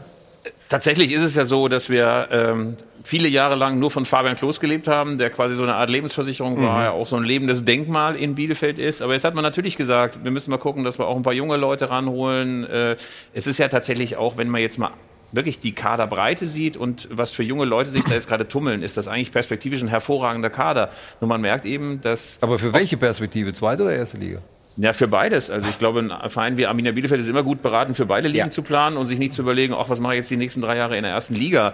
Ich glaube aber, dass der Weg alternativlos ist für Arminia. Man kann es natürlich auch anfangen, jetzt äh, lauter 34-Jährige zu verpflichten und hoffen, dass es die Routine Ja. und die Erfahrung macht. Aber ich glaube, dass erstens das Publikum in Bielefeld, das ja auch eher so ein Arbeiter- und Angestelltenpublikum ist, das eine gepflegte Grätsche dann doch immer mal dem Doppelpass vorzieht. Und ich glaube, dass in diesem Konstrukt es einfach gut ist, wenn du junge, dynamische Leute holst. Das ist ja im Kader selten so gewesen in der Breite. Insofern finde ich eigentlich sogar, dass der Job ganz gut gemacht worden ist. Übrigens, ähm, eins, möchte ich, eins möchte ich dir auch mal mit nach Hause geben. Ne? Also den Doppelpass zieht keiner vor. ja. Also- Hier vielleicht nicht, aber bei Nein, Arminia immer- schon. Der Doppelpass ist immer besser als die Grätsche. Also, ja. Okay, Spaß beiseite. Aber Robin Hack fällt mir gerade ein. Der ist ja keine 34, äh, sondern jung, dynamisch. Warum trifft er nicht? Warum trifft der Robin nicht? Ja, wenn wir die ersten paar Spiele nehmen, da hat er 22 wirklich, wirklich gute Spiele gemacht. Äh, auch gegen Hoffenheim läuft aufs Tor, trifft den Pfosten. Man weiß, wie das manchmal ist. Wir haben, du siehst es auch im Training. Wir haben den einen oder anderen Jungen und Mhm. die lesen das natürlich dann auch. Du spielst Frankfurt unentschieden zu Hause, Hoffenheim zu Hause. Das gehört zu dem Geschäft dazu. Die lesen alle, wann kommt der erste Bundesligasieg. Das sind junge Spieler, die, die das erste Mal in der Bundesliga spielen und dann fängt das auf einmal an zu rattern. So, und Ich, ich habe deshalb nachgefragt, weil es ist natürlich so, die, die jungen Spieler kommen zu euch, wollen sich zeigen, logisch, das ist ja auch eure Idee.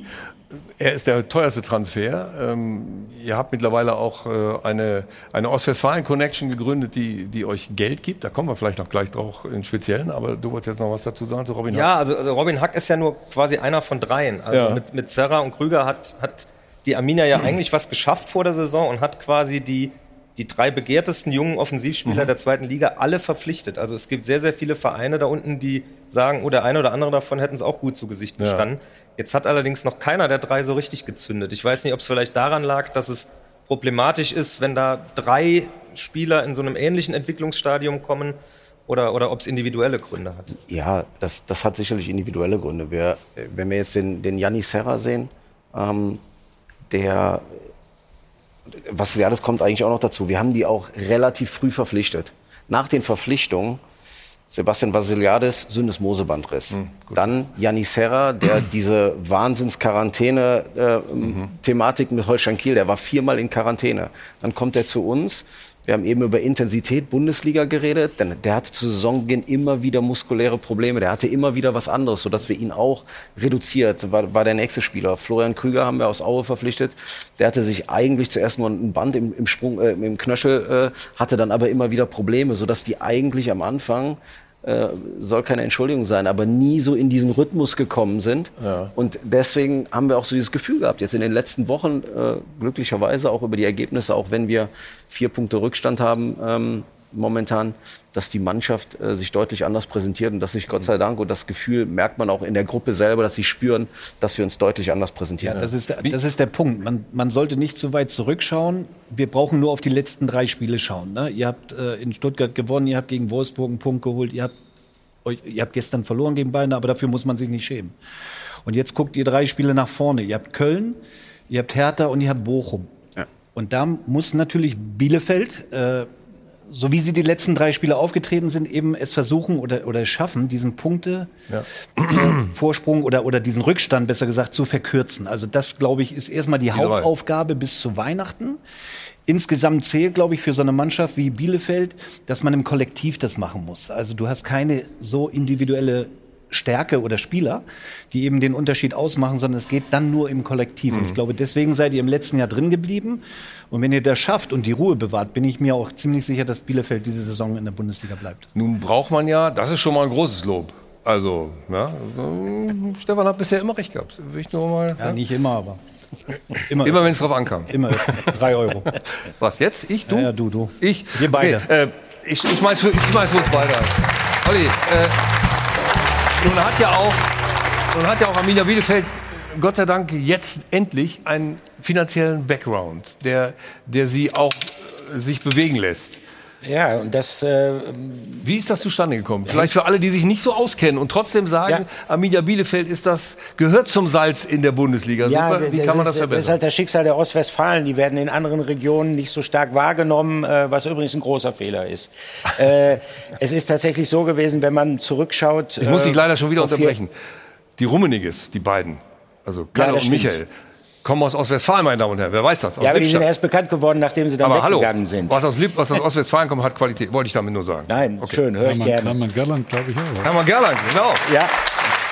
Aus Münster. Aber ähm, um auf Familie Bielefeld zurückzukommen, man muss ja überlegen und äh, das, was Samir Arabi und sein Geschäftsführerkollege Markus Rejek da jetzt machen seit, seit einigen Jahren, ähm, das hängt natürlich auch damit zusammen, dass in diesem Verein ein Umdenken stattgefunden hat. Äh, vor vier Jahren äh, stand Arminia Bielefeld nicht zum ersten Mal in seiner Vereinsgeschichte quasi vor dem Exitus. Es gab eine Unterdeckung im Etat. Mhm. Es sah ganz schlecht aus. Äh, Es war überhaupt nicht klar, ob es überhaupt für welche Liga auch immer eine Lizenz geben wird. Und ähm, dann hat man ein, ein Bündnis äh, mit der regionalen Wirtschaft äh, geschaffen. Da hat Ostwestfalen einen Standortvorteil, da gibt es gesunden Mittelstand, äh, da gibt es Leute, die tatsächlich in Arminia auch ein Aushängeschild für die Region sehen. Und dieses Bündnis Ostwestfalen hat eine Entschuldung Dann- herbeigeführt dann- für dann den wir- Verein dann tun wir jetzt Arminia Bielefeld- dem, dem, Verein das Überleben Dann gesichert. tun wir Arminia Bielefeld was Gutes. Also da ist eine Firma, da kann man gut Kaffee trinken. Zum Beispiel, ja. Heißt? Ja, die Firma Milita. Na also, ja, das ist die Tütenfirma für alle, die nur noch Kapseln trinken, was übrigens nicht gut ist. Und dann gibt es noch äh, Puddingfirma. Ja, Oetker ist äh, bekannt, also selbst über Nicht Ostwestfalen nur Pudding, hinaus. du hier so einen knallharten Werbeblock machst. Ja, also wollte ich gerade sagen. Ich will denen helfen, ich will, dass die mal, hast bleiben, du- hast damit das Salz in der? Suppe wieder gut ist. ja, ich krieg wahrscheinlich bis an mein Lebensende Puddingtüten geschickt jetzt. Nein, aber, die haben eine Umschuldung herbeigeführt. Die hatten, Arminia hatte knapp, korrigiere mich, wenn ich was Falsches sage, damals knapp 30 Millionen Euro Verbindlichkeiten. Das ist für eine zweite Mannschaft mit Tendenz eher zur dritten, für eine Zweitligamannschaft mit Tendenz zur dritten Liga unfassbar viel. Man hat innerhalb eines halben Jahres diese Umschuldung herbeigeführt, das Stadion würde zurückerworben und so kann Arminia Bielefeld zumindest jetzt erstmal planen. Hm. Und äh, der die Quintessenz ist, dass der Verein das halt nicht in Spieler steckt und sagt, so, jetzt äh, sind wir einigermaßen frisch wieder, jetzt können wir uns den holen und den holen und den holen. Dann äh, sagst du, okay, mit denen steigen wir vielleicht auf und dann steigst du wieder ab, dann kannst du sie nicht mehr bezahlen, dann wächst der Schuldenberg sofort an, sondern das wird investiert in verschiedene Bereiche, äh, in Nachhaltigkeit etc. Und bei Frag nach bei Und HSV und Co. so leicht ist das nicht wieder hochzukommen Ja, genau. aus der zweiten Liga. Und dann hängst du erstmal in diesem Schlamassel. Also es ist wichtiger, tatsächlich die Klasse zu halten. Aber vielleicht noch mal, um auf das Bündnis äh, Ja. zurückzukommen. Äh, es war eine Vergangenheitsbewältigung. Das sind ostwestfälische Unternehmen, die dann am Ende den Verein, und da ging es auch um den Standort Ostwestfalen auch zu stärken. Und dazu gehört nun mal der ortsansässige Fußballverein. Und er, es dient nicht, wie jetzt, wenn man denkt, äh, weil, weil, weil der Umsatz an, an Pizzen oder, oder äh, Pudding steigt, dass wir dadurch die drei Top-Stürmer kaufen. Ja. Es wird kein Geld in die Profimannschaft gesteckt. Ist bis dato nicht. Und das ist auch nicht die Intention dieses Bündnisses. Mhm. Weil ich, ich musste scherzen, als der Sebastian Schinzelotz hier gesessen hat und äh, ich, ich schätze ihn wirklich gerne als Kollege, aber gesagt hat, die haben auch das Bündnis, dann kommt es immer so rüber, die können jetzt. Auch das, äh, das, das ist definitiv nicht die Intention dieses Bündnisses und wird es auch in Zukunft nicht sein. Und ich glaube tatsächlich, was man noch mal begreifen muss, wenn man so von außen auf Arminia Ja. und Bielefeld guckt. Ich bin seit 82 Jahren Fan dieses Vereins und ich habe 30 Jahre lang nur erlebt, dass um jede Mark Seit umgedreht 82 Jahren, siehst gar nicht so aus. Der Jahrgang, der Jahrgang, natürlich. Ach so. Pass auf, also, seit 1982. Okay. Ich habe mich gut gehalten. Ja. Auf jeden Fall, tatsächlich gab es immer Schwierigkeiten. 88 gab es einen Vergleich, da mussten alle Mitglieder noch mal ran. Äh, 95, 96 äh, große Schwierigkeiten. Mhm. Dann äh, diese Haupttribüne gebaut und goldene Wasserhähne eingebaut und auch wieder große Schulden. Und es ist ja auch für den Arminia-Fan ein völlig neues Erlebnis, mal nicht ständig Angst haben zu müssen, dass dieser Verein das nächsten Tag nicht mehr existiert. Insofern glaube ich, war das für alle Anhänger jetzt erstmal wahnsinnig erleichternd, dass sie sich da zusammengetan hat. Und ich glaube, davon verkauft dann Schüko kein Fenster Ja, mehr ja. oder äh, verkauft Oetker keine Pizza mehr. Ja. Auf der anderen Seite bist du seit zehn Jahren, was ja viele Leute auch äh, jenseits von Ostwestfalen gar nicht so mitbekommen haben, seit zehn Jahren bei Arminia Bielefeld in dieser Position. Und ähm, ihr habt es immer wieder geschafft, von der dritten bis rauf in die Bundesliga. Das war so die, die Klammer in, in deinen zehn Jahren. Wie willst du es jetzt hinkriegen? Musst du im Winter noch mal zulegen und sagen, also Leute, das funktioniert da vorne irgendwie nicht, hinten stehen wir gut, wir müssen Tore schießen und ich muss noch mal Personal holen. Hast du die Möglichkeiten? Willst du das machen? Ja, also wir schließen es nicht aus. Okay. Ähm, die, die wirtschaftlichen Möglichkeiten sind so und wir sind da so aufgestellt, dass äh, wenn es die Möglichkeit gibt, äh, auf der einen oder anderen äh, Position noch etwas zu machen, dass, dass, dass die du- Möglichkeit durchaus äh, gegeben ist. Aber genau das ist eben das Entscheidende seit, Mhm. seit zehn Jahren. Wir haben den einen oder anderen, der, der schon mal dabei war und ähm, wir haben letztes Jahr feuchtfröhlich den Klassenhalt gefeiert, davor den Aufstieg. Ähm, ich habe das eben erzählt. Vor zehn Jahren haben wir halt äh, so gefeiert, wenn wir überhaupt die Lizenzunterlagen erhalten haben. Ja, so, und in ja. so eine Situation wollen wir als Verein nicht mehr kommen. Und es geht einfach darum, wenn du als Verein wie Arminia Bielefeld, wir sehen es jetzt nach, in, in Augsburg nach zehn Jahren Bundesliga, dass sie trotzdem im unteren Tabellendrittel sind. Mhm. Du kannst es nicht zu 100 Prozent ausschließen. Wir werden nicht so einen Kader zusammenstellen. Und wenn es dir passiert, dann gibt es auch mahnende Beispiele, die dann wieder Aufzug Keller gedrückt haben und äh, nach einem Jahr so und darum geht es. Es geht um eine gewisse Stabilität und, und darauf achten wir und werden jetzt sicherlich nicht ähm, im, im, im Winter dann ein totales Risiko geben, weil wir werden nicht Wie viel Spieler beim, beim FC Bayern rauskaufen. Nein, aber wie viel Risiko geht Ja, wirtschaftliches Risiko werden wir gar nicht gehen. Okay. Äh, sondern werden versuchen, über vielleicht über äh, geschickte, äh, gegebenenfalls das eine oder andere Ausleihgeschäft, ähm, sicherlich nochmal versuchen, an der einen oder anderen Stelle ähm, den, den Kader zu verstärken, weil man dann vielleicht auch sieht, auf der einen oder anderen Position eben der ein oder andere junge Spieler braucht dann eben doch noch ein bisschen länger als jetzt Ja. nur die Hinrunde, um die Bundesliga zu adaptieren. Aber beim Holland-Poker seid ihr raus, ne? Das ist fast unseriös. Ja, ich, ich, ich, ich, ich würde jetzt mal die, die, die Kirche im Dorf lassen. Ähm, Ah. uh. Sehr gut. Wir müssen uns. Wie, viel, wie viele Kirchen gibt es in, in, Ja, in Bielefeld? Ich, geb- ich habe jetzt hier zwei Zweier, ich gebe auch, gebe auch gerne vier für, den- für den guten Zweck. So. Ja. Ähm, nein, äh, aber, aber sicherlich drückt da der Schuh. Wir werden so einen Spieler nicht bekommen, aber wir werden sicherlich im Offensivbereich ähm, versuchen, Ja, dass wir ja. da. Vielleicht hat er noch Offensivbereich, Offensivbereich ist nochmal ein gutes Stichwort. Ähm, Fabian Klos, eine deiner ersten äh, Verpflichtungen. Ähm, da läuft der Vertrag im Sommer aus. Stellt euch da nochmal vor, dass ihr nochmal zusammenkommt oder, oder geht er in die Jugendabteilung oder bleibt er bei euch erhalten als Spieler? Ja, das muss man mal sehen. Also es war ja vor der Saison auch so, dass der Ist Vertrag. jetzt 34, ne? Ja, Dass, dass der Vertrag ausgelaufen ist. Ähm, das ist, äh, wie von dir richtig gesagt, das war, um genau zu sagen, der zweite Spieler, den ich damals in, in äh, Bielefeld verpflichtet habe. Wir haben mittlerweile so ein Verhältnis, dass wir uns sicherlich am Ende der Saison zusammensetzen, da mal überlegen, was die Zukunft bringt. Ähm, aber er steht sicherlich auch für, für, für Arminia für die letzten Ja. Jahre und Ja. ähm, mal auch mal schauen, wo er sich, wo er sich Wo er perspektivisch sieht. Er, Er er hat ja sieht- eine Riesenchance im Spiel gegen die Bayern. Er hat beinahe einen Kopfball da reingedrückt. Ist er knapp daneben gerutscht. Ne? Aber ja, das ist dann eben, sind dann eben diese Momente, wer weiß, ob die noch ein bisschen unruhiger geworden wären, wenn du da mal eben 1-0 in Führung gehst. Dann Natürlich, hätte fünf gekriegt vielleicht. Ja, kann sein. Weil sie dann sau sauer sind. Ne?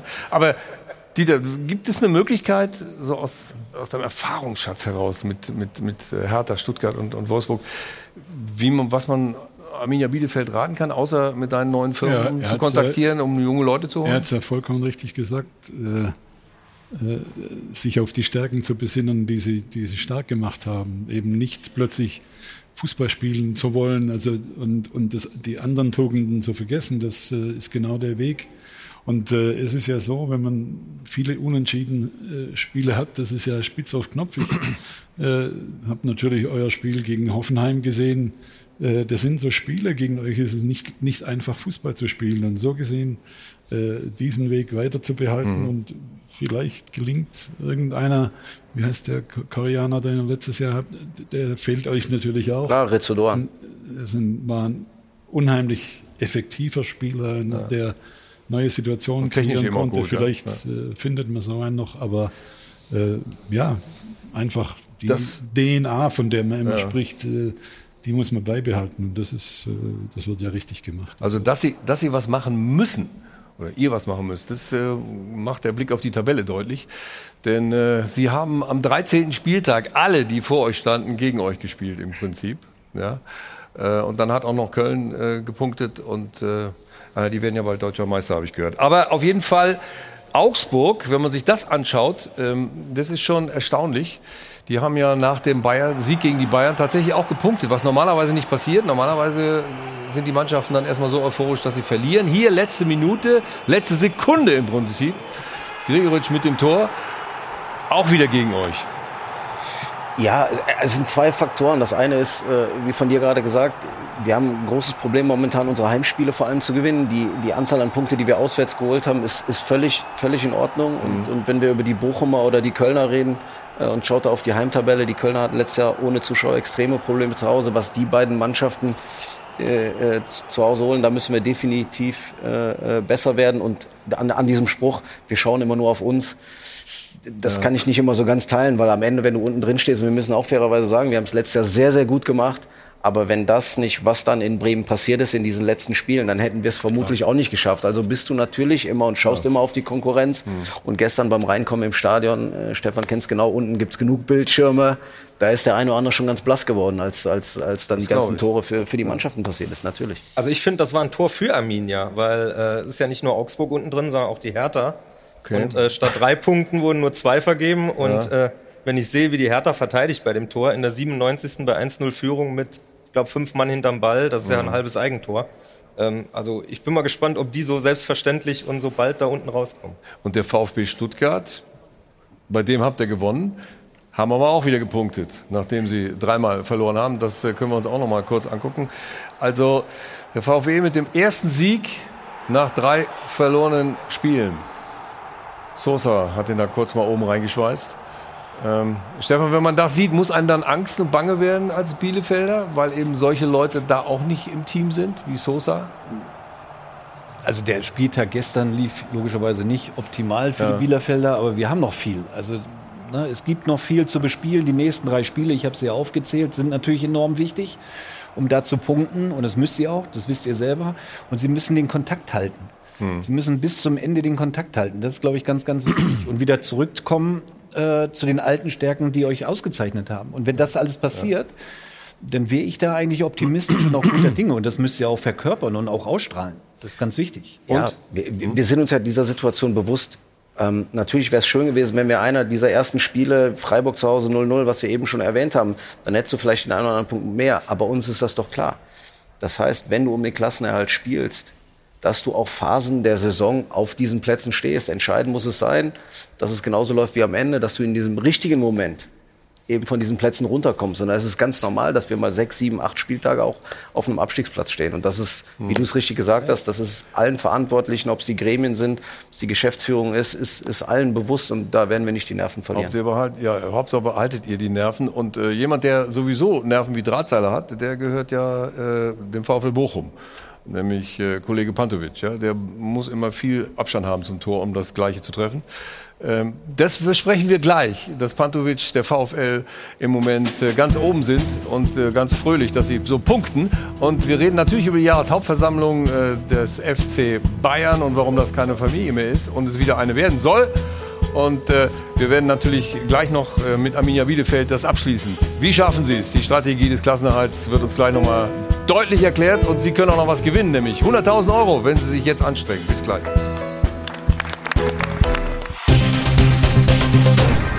Werbung Anfang. Werbung Ende. Airport Hotel Hilton am Münchner Flughafen mit Iron Adel und Band und der Shuttle-Version sind wir wieder da in unserem äh, Doppelpass, nämlich dem Stahlwerk-Doppelpass. Und äh, wir hatten ja darüber geredet, da sind die beiden Aufsteiger vor zwei Jahren losgezogen und jetzt ist der eine Aufsteiger, nämlich der VfL Bochum, so ein bisschen entfernt von Arminia Bielefeld. Liegt das an dem hier? Kann man sich kaum vorstellen. Ein Tor aus, glaube 45 Metern von Pantovic. Erst der Fehler und dann das. Stefan, muss man machen das Tor, ne? Als Profi, oder? Ja, als Bundesligaspieler würde ich das schon erwarten, ja. Leeres Tor, weil wir so vorgespielt schon. Doch, sollte man machen. Mhm. Trotzdem sah es natürlich spektakulär aus. Dank dieses Abwehrfehlers hier, ne? Ja, keine Ahnung, was der Torwart da wollte, aber das ist ein anderes Thema. Ja, der wollte den Ball zurückgespielt haben. da, wo er stand. Ja, ja, genau. Ja. Ist nicht neuer, ne? Aber auf jeden Fall hat Flecken gedacht, den kriege ich noch. Und am 11. Spieltag hat der Pantovic das schon mal gemacht, nämlich beim 2 zu 0 gegen Hoffenheim. Richtig. Dieter Hönes wird sich daran erinnern. Da hat, hat, der, hat der Sohn Mann Sebastian auch ein bisschen komisch geguckt, ne? Ja, wobei wir haben alles nach vorne geworfen. Da ist der Torwart ja gar nicht im Tor gewesen. Also der war auf jeden Fall schwieriger zu machen. Der war schwieriger Ja, zu machen, stimmt. absolut. Auch weiter weg. Ja, auch der Winkel. Also der war schon schwierig. Mhm. Ja, 108 Meter insgesamt. Also da seid ihr vorgewarnt beim Spiel gegen Bochum. Wenn Pantovic kurz vor der Mittellinie den Ball hat, kann es sein, dass es ein Tor gibt. Ich weise unsere Spieler nochmal darauf hin, ja. Das wäre gut. Aber ich gehe mal davon Aber- aus, dass ihr immer einen Torwart dann im Tor auch habt. dann wird das nämlich nicht passieren. Ja, das stimmt. Aber jetzt ernsthaft. Ähm, auch Transfermarkt.de sagt, äh, der Kader von Bochum ist nicht so viel wert, was immer das äh, komische Begriff eigentlich bei Menschen, aber egal, nicht so viel wert wie euer. Äh, hat das Auswirkungen, dass ihr sagt, ja, wir sind eben leider finanziell besser, aber punktemäßig schlechter? Also was, was muss passieren? Ihr müsst diese drei Spiele, wie Stefan schon gesagt hat, gewinnen. Was ist, wenn nicht? Ja, so habe ich es nicht gesagt. Ich habe gesagt, ihr müsst dort punkten. Korrekt. Okay, also Wir- mindestens wir- unentschieden spielen. Wir, also nicht neun Punkte aus den drei Spielen. Das habe ich Ja. nicht gesagt. Aber wäre Du gut. weißt, was ich meine. Absolut, ja. Nein, klar, wir, wir, wir müssen, wir wollen, wir wollen da punkten und, und was machen die Bochumer besser? Die haben von den 16 Punkten 13 zu Hause geholt.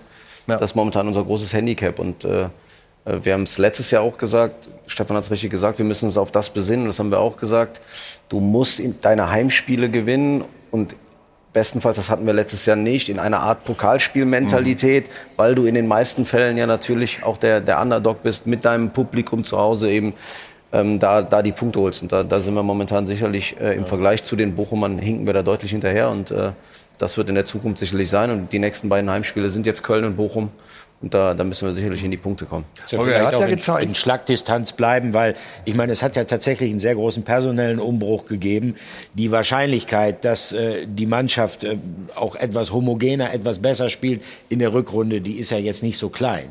Aber dazu muss man halt natürlich äh, den Abstand wahren, in Schlagdistanz bleiben. Und, bis und dahin. man sollte sich den, das Beispiel Union Berlin nehmen. Die tauschen ja auch immer die Hälfte der Mannschaft aus oder sogar noch mehr und haben bislang immer großen Erfolg damit gehabt. Dauert eben ein bisschen, aber vielleicht kriegt er auch noch die Kurve. Holger, wenn nicht die in den drei Spielen ordentlich gepunktet wird, wie Stefan das will, was macht der junge Mann dann da mit seinem Trainer? Also sagen wir es mal so, er hat ja eben gesagt, er hat bei äh, Uwe Neuhaus sehr, sehr genau hingeschaut und irgendwann das Gefühl gehabt, dass es nicht mehr funktioniert. Ähm, ich denke, dass man bei Frank Kramer auf jeden Fall genauso gut hinschauen muss. Also Stand jetzt sehe ich die, die Handlungsnot noch nicht. Die, wie gesagt, die letzten drei Spiele hat die Kurve so ein bisschen nach oben gezeigt, aber ähm, äh, ich glaube, dass man auch nicht sagen kann, wir gehen jetzt notfalls mit ihm in die zweite Liga. Also so schlecht ist die Mannschaft nicht. Also wenn es irgendwann an den Punkt kommt, äh, dass man denkt, mit dieser Patrone könnte man noch was auslösen, dann muss man darüber sicher auch nachdenken. Also Würdet Stand jetzt ist Frank- es sicher gut, dass er ihm so den Rücken stärkt, aber Ja. Würdet ihr mit Frank Kramer in die zweite Liga gehen? Da würde ich, möchte ich mal kurz was dazu sagen. Ja. Also das geht auch gar nicht darum, äh, also die Freiburger haben es eigentlich immer äh, großartig gemacht.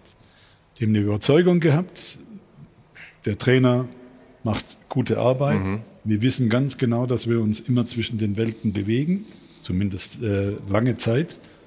Und dann hat man äh, eben eine Philosophie durchgezogen und wo sie heute stehen, sieht man. Auch mit, mit Streich Auch mehrmals in mit, der zweiten Streich, Liga. auch mit Streich. Und äh, da muss ich ganz klar sagen, man kann das nicht immer am Tabellenstand festmachen, ob man von einem Trainer, von der Arbeit des Trainers überzeugt ist oder nicht.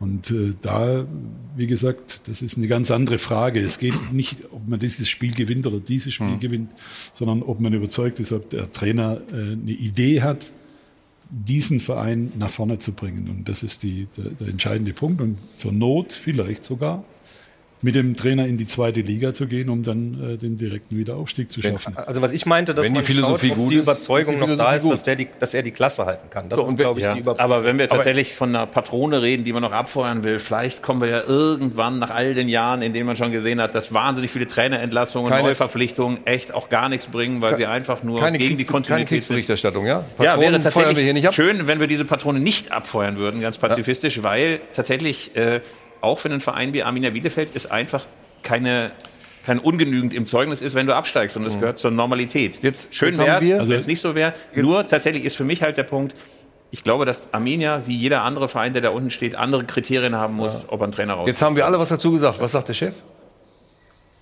Viele Fachleute äh, dabei sind. Nein, aber ich. Es ist doch alles gesagt. Nein, nein aber darum geht's ja. Und ich wollte das einfach nur sagen. Letztes Jahr, es gab ja viel Widerstand und viel Unverständnis.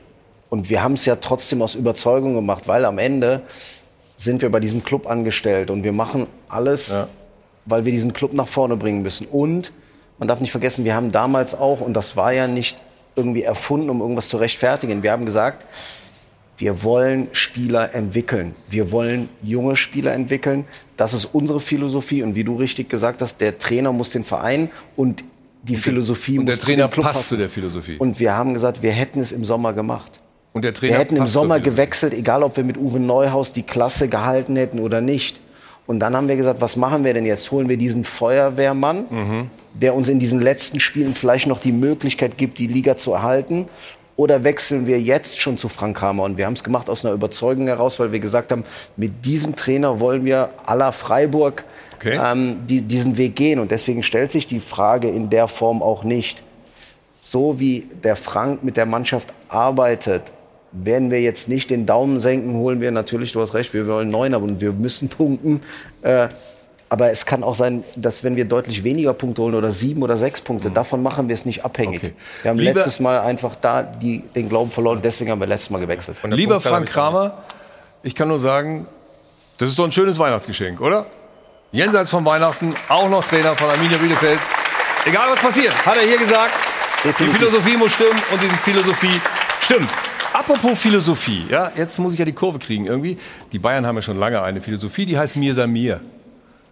Aber die Familie ist so ein bisschen ins Schwanken gekommen und sie sind nicht mehr alle so gemeinschaftlich unterwegs, wie das vorher so den Anschein hatte. Die Jahreshauptversammlung hat das deutlich gezeigt. Harmonisches Familientreffen geht anders. Und ähm, das muss man sich fragen, geht das noch zu kitten? So schaut's aus. Norman Solida. So schaut's aus wird präsentiert von Hylocare. Tägliche Pflege und Schutz vor trockenen Augen. Und damit beschließe ich die Jahreshauptversammlung um 24.15 Uhr. Zugegeben, die Stimmung war schon ausgelassener beim FC Bayern. Und Uli Hoeneß sprach später von der schlimmsten Veranstaltung, die er je erlebt hat. Ja, das Gedächtnis spielt einem manchmal einen Streich. Stimmungskiller gab's nämlich früher auch schon. Eure Scheißstimmung, das seid ihr doch dafür verantwortlich und nicht wir. So schaut's aus.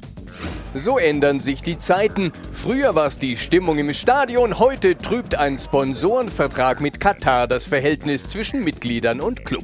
Sie wissen schon, die kleine reiche Autokratie am Golf, wo Menschenrechte nicht ganz so groß geschrieben werden und deshalb wünscht sich ein Teil der Mitglieder, dass Sponsoringverträge mit Qatar Airways oder anderen mehrheitlich im Eigentum des Emirats Katar stehenden Unternehmen zum nächstmöglichen Zeitpunkt auslaufen gelassen werden und nicht verlängert oder neu abgeschlossen werden. So schaut's aus. Warum kam jetzt eigentlich diese Schärfe rein auf der Jahreshauptversammlung?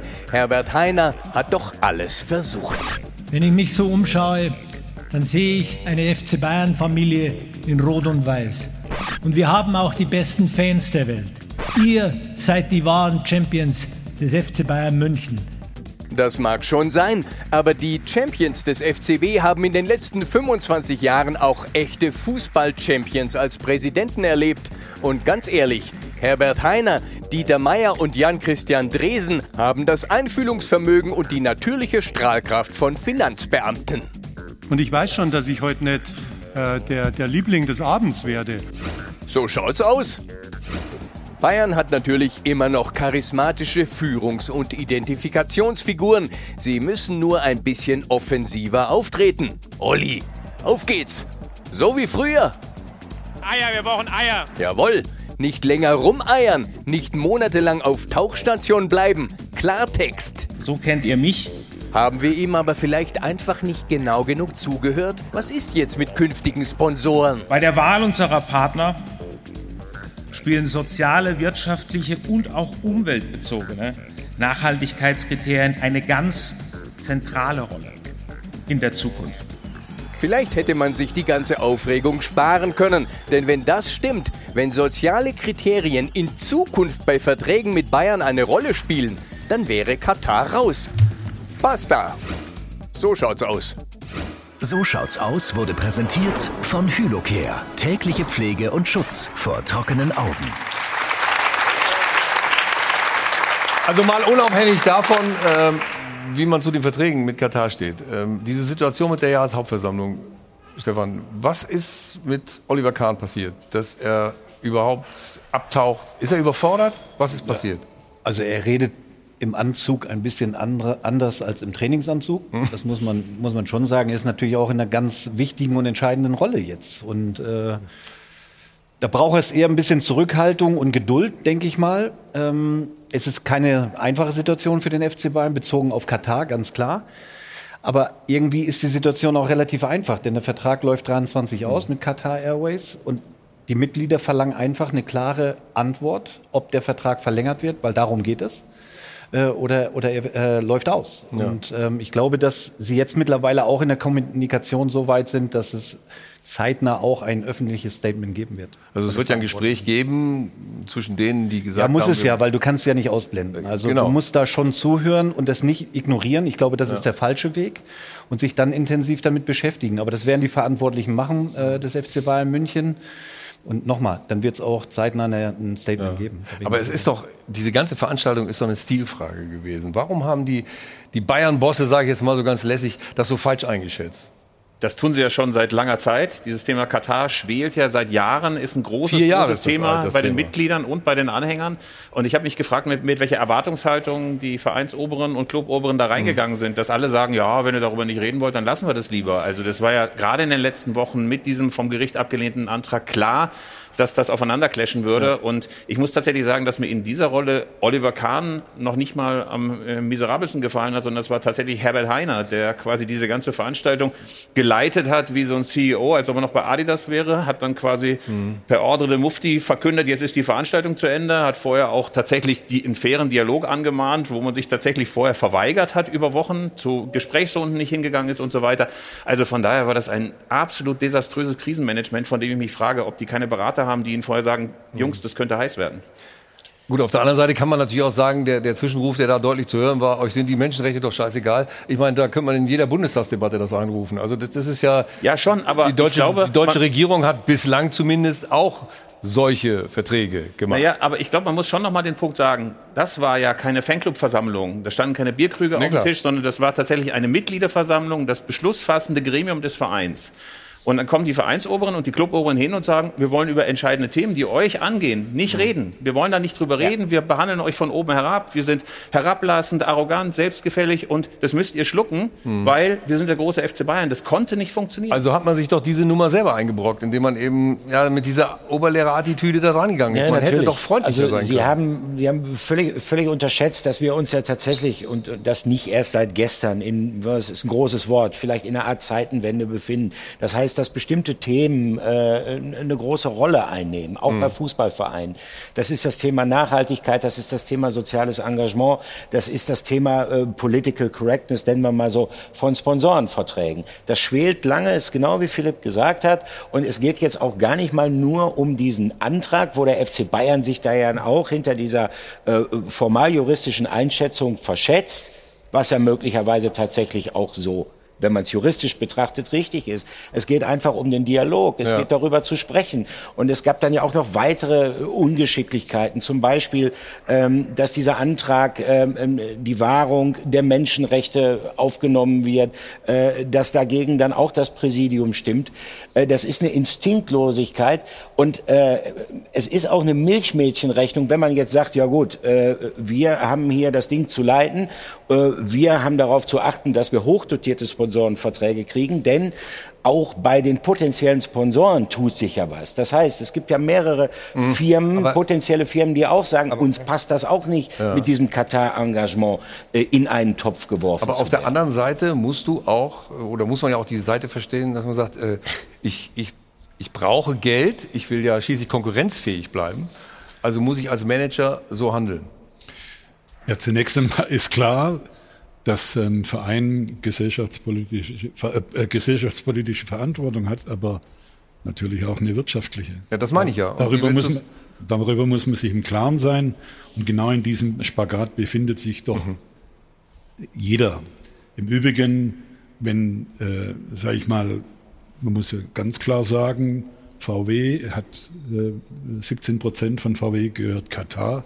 Also diese weltweiten Verflechtungen mit, mit Ländern, die äh, äh, möglicherweise gegen Menschenrechte verstoßen. Der Chinese kommt die, übrigens auch ständig um die Ecke. Das, ja. Wir würden, was meinen Sie, wenn wir, wenn wir keine Autos nach, nach China verkaufen würden, ja. wie viele Arbeitslose wir in Deutschland hätten? Also man muss das schon ein bisschen, äh, bisschen, bisschen runterfahren und äh, eben auch, äh, nur eines ist klar, Bayern München hat das nicht clever gemacht. Das muss man wirklich sagen. Man hätte die Leute vorher einladen müssen und, äh, sage ich mal, eine, eine, äh, einen runden Tisch äh, äh, machen müssen und dieses Thema diskutieren. Aber das ist Proble das große mhm. Problem ist, ein ganz kleiner Moment, das große Problem ist, ich meine, ich habe ja auch ein paar Mitgliederversammlungen mitgemacht. Wir bei Hertha vor allem. Wir, wir, haben bei Hertha zwei im Jahr gehabt und ja. das war äh, ein enormer Aufwand.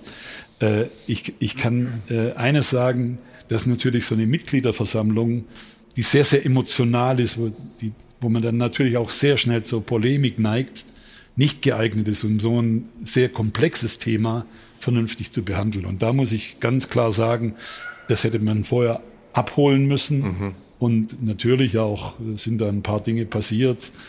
Auch das war einfach ungeschickt, dann am Schluss abzuwürgen. Also da sind ein paar Dinge passiert, die, mhm. die äh, da sind sie wirklich nicht besonders gut vorbereitet gewesen. Ganz allgemein prallen da jetzt zwei Dinge aufeinander. Das eine ist das, was Olli gesagt hat, dass man diese diese Sponsoren mehr hinterfragt. Und das andere ist, ähm, ich habe mal mit einem Funktionär gesprochen, ausdrücklich nicht vom FC Bayern. Ich sage jetzt mal nicht von wo er war, weil es ein Hintergrundgespräch war, aber der sagte, ein bisschen überspitzt, was dürfen wir denn noch? Wir dürfen kein Geld nehmen aus Katar, wir dürfen kein Geld nehmen aus China, wir dürfen kein Geld nehmen aus Russland. Äh, da kommt aber das Geld her. So, ich bin der Meinung, man muss versuchen, es zu lösen, ohne Geld aus Katar oder Saudi-Arabien zu bekommen, aber man muss in den Dialog gehen mit den Fans und man muss vielleicht gemeinsam irgendwie rausfinden, was muss ein Verein, wie weit muss er gehen und wie weit darf er gehen. Und das ist, äh, Das ist ja das Spagat. was- genau, das ist was der er Punkt, den, den, Aber äh, wo da Bayern ein muss, muss ich vielleicht noch mal kurz einhaken. Also eines ist klar, es geht nicht nur um das Formaljuristische, sondern man muss sich schon darüber im Klaren sein, wie weit äh, äh, kann eine Mitgliederversammlung darüber entscheiden, ob ein Verein einen Vertrag abschließt oder möglicherweise mit dem Spieler abschließt oder wie auch immer. Das ist ja schon eben eine Frage, äh, also dass dieser Antrag nicht, äh, äh, nicht äh, äh, gestattet wurde, äh, das ist äh, völlig in Ordnung. Aber auf der anderen Seite? Ganz, ganz klein. Moment. Aber weil da, so weit kann es ja nicht gehen, dass äh, sei mal in der Mitgliederversammlung darüber entschi- entschieden wird, welche Spieler geholt werden, äh, äh, mit welchen Sponsoren man äh, äh, äh, Verträge abschließt. Und trotzdem muss man in den Dialog gehen. Aber wie gesagt, das ist genau der, der Spagat, in dem wir uns im Moment befinden. Und das, äh, diesen Part hat. Aber wenn es, um die, wenn es um die Werte geht, die der Verein vertritt, Ja. Also äh, da hat ja auch die Mitgliederversammlung lange gebraucht, um zum Beispiel Kurt Landauer entsprechend zu würdigen. Wenn es um die Werte geht, ist es dann nicht wichtig, dass die Mitglieder da auch ein Wort mitreden dürfen und müssen? Reden, reden auf jeden Fall. Zwingend Und ich sage nochmal, die Diskussion ist doch vollkommen in Ordnung Mhm. und die ist ja nicht neu. Äh, Und gerade deshalb hätte man das vorher abholen müssen, äh, eben äh, sich mit den Leuten an den Tisch zu setzen. Und äh, einerseits muss man natürlich auch sagen, äh, im Moment, und das ist, hat, hat natürlich auch vielleicht mit der Situation zu tun gehabt, die Bayern haben fantastische Zahlen äh, präsentiert. Die Selbst zur Corona-Zeit. Das Stadion ist bezahlt, die, die, das Nachwuchsleistungszentrum, das 100 Millionen ist bezahlt. Die haben in Corona-Zeiten trotzdem noch einen Plus gemacht. Ich glaube, das hat sie auch geschockt, dass das Mhm. überhaupt nicht wahrgenommen worden ist in, in diesem Zusammenhang. Äh, und deswegen haben sie weil vielleicht eben auch die. Fans, weil eben die Fans auch Folklore lieben. Und ich glaube, Naja, klar. dass die Ja, Folklore klar. auf der Strecke geblieben ist, weil eben, wir haben es ja vorhin ein bisschen verschärft genannt, äh, die Kollegen der Chefetage im Moment so ein bisschen wie Finanzbeamte daherkommen. Und das war eben mit Bruder Uli anders. Uli hat Folklore mit reingebaut, hat die, hat die Leute mitgenommen. Was hat sich da geändert bei den Fans? Also ich finde Folklore fasst das, was Mitglieder dürfen, eigentlich nicht so richtig gut zusammen. Man muss ja schon mal fragen, äh, was dürfen Mitglieder, was Mhm. sollen Mitglieder? Wenn wir nur sagen, die die Grenze sollen irgendwie Ja. mitreden dürfen, klar ist, in aller Regel sind deutsche Vereine, die dann immer auch noch quasi die Dachgesellschaften und äh, die Dachorganisation sind für die ausgegliederten Kapitalgesellschaften. Das ist das beschlussfassende Gremium. Das sind Leute, die dürfen nicht nur mal was sagen oder mal eine kritische Anmerkung machen. Da geht es ja gar nicht darum, dass man ins operative Geschäft dahingehend eingreift, dass man sagt, holt mal den Spieler und wir haben jetzt äh, beim FC Bayern Das blau wollen die gesagt gar nicht. Aber Da entscheidend ist tatsächlich, auch ein Mann wie Herbert Heiner wird Mhm. von Mitgliedern gewählt. Das ist das wichtigste Gremium in einem Verein. Und deswegen finde ich auch, dass man durchaus über grundlegende Fragen, zum Beispiel wie eine Kapitalgesellschaft die Werte des Vereins verkörpert und ob sie die in ihrem operativen Handeln auch tatsächlich einlöst. Ich finde, darüber dürfen Fans nicht unbedingt, aber Mitglieder unbedingt mitbestimmen Mhm. und mitentscheiden. Und ich glaube, dass das nichts mit Folklore zu tun hat, sondern damit, was für einen Anspruch diese Mitglieder an ihren Verein haben. Und ich finde es völlig zu Recht, völlig zu Recht, dass noch der FC Bayern ist ein Verein, der die Werte wahnsinnig hochhält. Äh, Die erste halbe Stunde dieser ganzen Veranstaltung, da ging es nur um Werte und mir san mir und die große Bayern-Familie.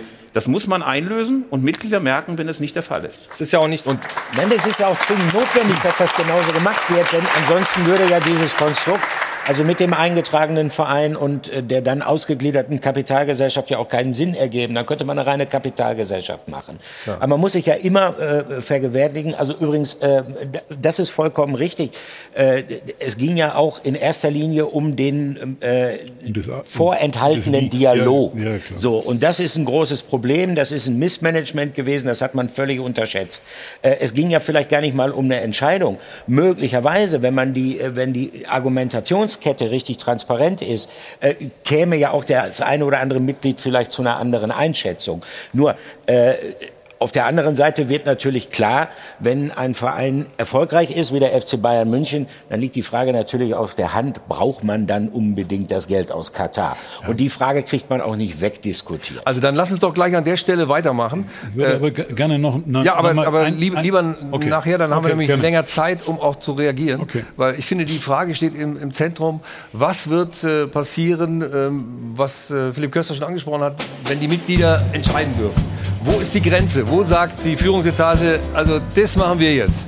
Darüber müssen wir gleich reden, wie das weitergehen kann. Nach der Werbung. Werbung Anfang. Werbung Ende. Hilton Airport Hotel mit Ivan Adel und Band zurück beim Stahlwerk Doppelpass. Und wir waren bei der spannenden Situation, wie kriegt man die Führungsetage, das Präsidium vom FC Bayern wieder zusammen mit den Fans, dass es wieder heißt, mir sei mir. Reaktionen im Netz mit Jana. Wir beginnen noch mal vorne, denn Michael Ott war ja das Mitglied, das das Thema Katar überhaupt auf die Tagesordnung gerufen hat. Und jetzt gibt es tatsächlich in dem ganzen Konflikt mit dem Bayern-Präsidium rund um Herbert Heiner eine Wende. Michael Ott hat getwittert, Herbert Heiner hat mich heute angerufen. Wir haben uns kurz über die JV ausgetauscht und sind so verblieben, dass wir ein persönliches Gespräch zu Katar und der JV führen werden. Das Datum steht noch nicht fest. Was aber feststeht, ist, dass der Konflikt gelöst werden muss. Wie wiederum Michael Ott das Ganze aufgefasst hat und wie das hinter den Kulissen abgelaufen ist, können Sie gerne auch nochmal auf sport1.de nachlesen. Aber er hat in der Tat recht, dass der Konflikt gelöst werden muss, denn im, im Moment hängt der Haussegen bei der Bayern-Familie definitiv schief. Pascal sagt zum Beispiel, ich bin wirklich enttäuscht von diesem Auftritt der gesamten Führungsetage. Das war hochgradig herablassend und arrogant. Nichts von wegen familiär. Und auch Louis sagt, meinen tiefsten Respekt für Michael Ott und alle seine Mitstreiter, was sie sich von den Vereinsoffiziellen heute dafür anhören müssen, dass sie von ihren Rechten als Mitglieder Gebrauch machen, ist eine Frechheit. Und auch bei unserer Twitter-Umfrage, ob Bayern derzeit seine Fans vergrault, gibt es ein sehr eindeutiges Ergebnis. Fast 82 Prozent sagen, ja, das tun sie.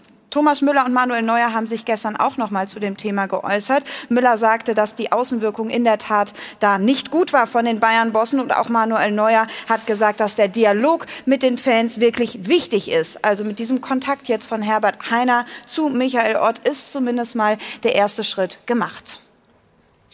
Die Frage bleibt, wie holt man diese Mitgliedergruppe wieder zurück in die Familie, sage ich mal, dass sie auch bereit sind zu akzeptieren, dass die Führungsetage gute Ideen hat im Sinne des Vereins. Das ist der erste Schritt jetzt, den wir gerade gesehen mhm. haben. Das ist der erste Schritt. Und äh, da müssen weitere folgen. Es muss eben glaubwürdig sein, dass, dass man wirklich diesen Dialog haben möchte.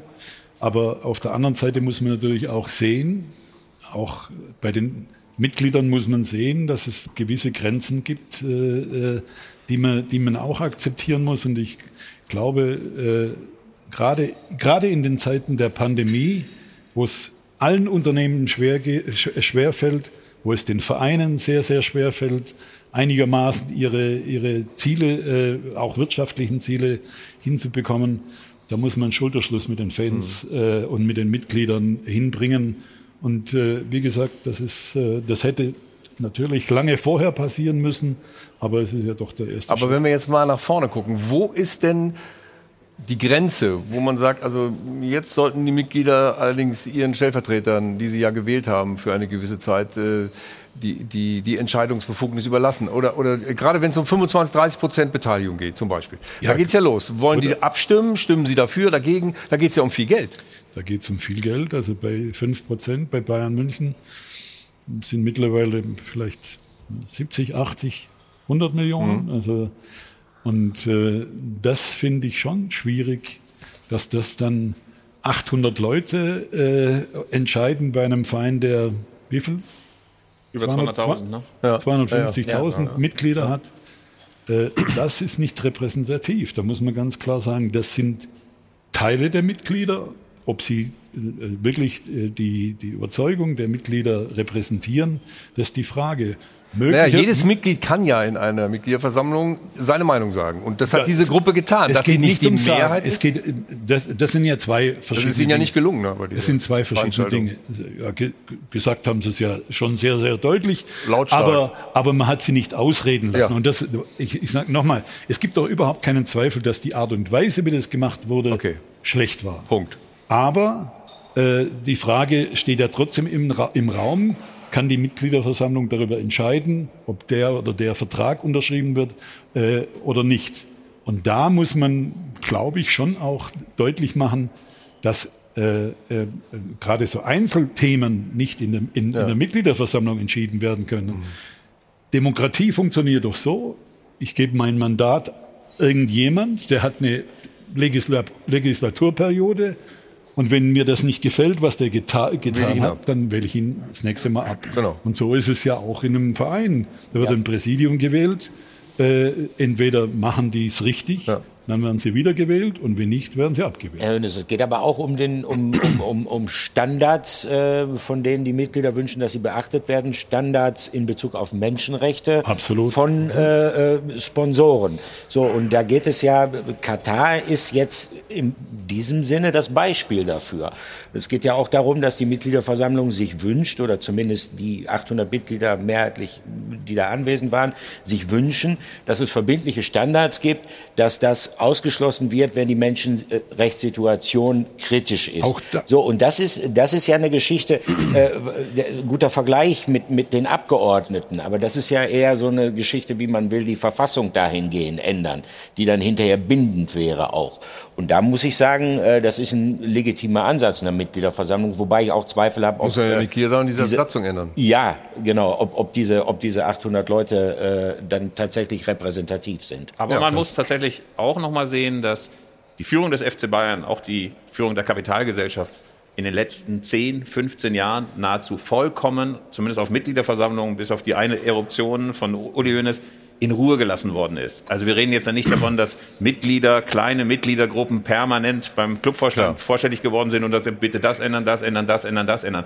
Und es spricht ehrlich gesagt so ein bisschen für das Selbstverständnis, zumindest von Herbert Heiner und anderen, auch ein bisschen Bände, dass kaum es mal einmal im Jahr für ein paar Stunden Unmut gibt, er sofort die Augen rollt, schnaubt, äh, den äh, Dialog einfordert, den er selber nicht zu führen bereit war.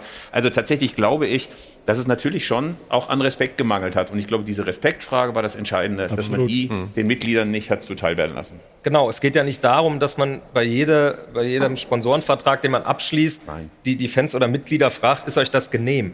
Aber wenn dann aus dieser Fülle von Sponsorenverträgen einer dabei ist, der den Fans nicht gefällt, aus, aus Gründen, die man auch durchaus nachvollziehen kann. Und es ist auf der einen Seite so, es waren nur 800 Mitglieder da, aber ich bin sicher, dass es schon eine sehr große Breite unter den Bayern-Fans gibt, die, die das kritisch hinterfragt. Und wenn dann so ein Sponsorenvertrag hinterfragt wird, dann kann man sich natürlich auf die formaljuristische Perspektive zurückziehen und kann sagen, darüber müssen wir nicht mit euch reden. Das stimmt Aber das nicht. ist dann natürlich so, Das eine, ist doch so nicht, eine Spaltung. Das ist die doch gar nicht gesagt worden. Darüber reden, ja. Darüber Ja. abstimmen, ist, das sind ja, Ja. zwei völlig verschiedene Paar. Naja, aber er hat es dann ja beendet, hinten raus. Also insofern. Ja, gut, das haben wir, ja, das, das, das haben wir ja geklärt, dass das, ja. vollkommen das hat sie überrannt und da hatten sie vielleicht auch nicht ihren besten Tag. Wir reden ja schließlich immer noch von Sportlern und äh, Herbert Heiner hat dann vielleicht auch schlecht geschlafen Nein, vorher. er, hat, Aber er ist ja jetzt einen Schritt gegangen, So, indem er, indem genau. er offensiv gesagt hat, äh, wir gehen in die Kommunikation. Ich, find, ich finde, wenn man Fehler macht und man dann aber den Fehler auch erkennt und reagiert, dann finde ich das überhaupt nicht schlimm. Genau. Das ist jetzt der erste Schritt gewesen. Der zweite Schritt ist ja so ein bisschen angeklungen in dem, was Oliver Kahn auf der Mitgliederversammlung gesagt hat. Wenn er das tatsächlich als Kriterium nimmt, äh, die, die Menschenrechte und das äh, soziale Engagement, dann bleibt ja im Grunde genommen kein Platz mehr für den Vertrag mit Katar. Aber äh, eines muss man natürlich bei der ganzen Diskussion, Also die Verlängerung. bei Das der ganzen Diskussion natürlich auch bedenken. Verändert sich was, wenn Bayern München äh, werden die werden die Arbeiter, geht es Ja. den Arbeitern in Katar besser, wenn Bayern München den Vertrag nicht mehr verlängert? Das ist doch dann eben die Frage. Äh, oder ist es so, wie die Silvia Schenk vor kurzem gesagt hat, durch die Diskussionen über, über die Transparency WM, International, nur damit man weiß, wo sie hingehört. Äh, und äh, dass eben durch diese Diskussion überhaupt der Fokus auf diese äh, Menschenrechte gelegt wurden und in der Zwischenzeit Verbesserungen da sind. Ja. Es, sind es ist noch nicht so, wie, wie wir uns das nach unseren Maßstäben vorstellen, aber Verbesserungen da sind. Auch diese Frage muss man diskutieren. Ich habe da im Moment keine Meinung, Mhm. aber auch das muss man diskutieren. Man kann nicht per se sagen, das ist falsch. Also im Sommer gebe ich dir aber vollkommen recht, weil das ist ja 100 Prozent auch für die WM, die gespielt wird im November im Katar, stehen die so extrem unter Beobachtung. Wegen diesen Diskussionen, die wir ja führen, verbessern. würden wir gar, ja, deswegen ist es besser, dass wir darüber Ja, diskutieren, ja. dass sich ja, was aber, verändert. aber die Argumentation, ich schließe einen Wer Werbevertrag, sag Wollte ich ich sagen. Sponsorenvertrag ab, damit die Leute sehen, was da falsch läuft. Nein, nein, nicht. nicht. Nein, nein, So- nein, nein, Das ist der falsche, Nee, nee. das, Ja. das ist genau der falsche Rückschluss, weil das ist das nicht, was Ja. ich gesagt habe. Nur die Frage ist, ist es, hilft es den Arbeitern, wenn Bayern München diesen Vertrag nicht hätte? Ich, ich, ich also wenn glaube, nur nein. die kritische Diskussion, Ich die glaube, die. Bayern-Führung mit Katar führt, die findet so diskret statt, dass niemand was davon mitkriegt. Das Gut, das ist ja nicht nur, es ist ja nicht nur die Nein, das ist ja gar kein Problem, das ist ja gut so. Aber Also- dann muss es ein, also- ein Statement Köster, geben für muss die ich Ihnen ganz Öffentlichkeit. ehrlich sagen, es stimmt nicht. Das Aha. findet, das findet tatsächlich statt, nur dass Sie bei den Gesprächen nicht dabei sind.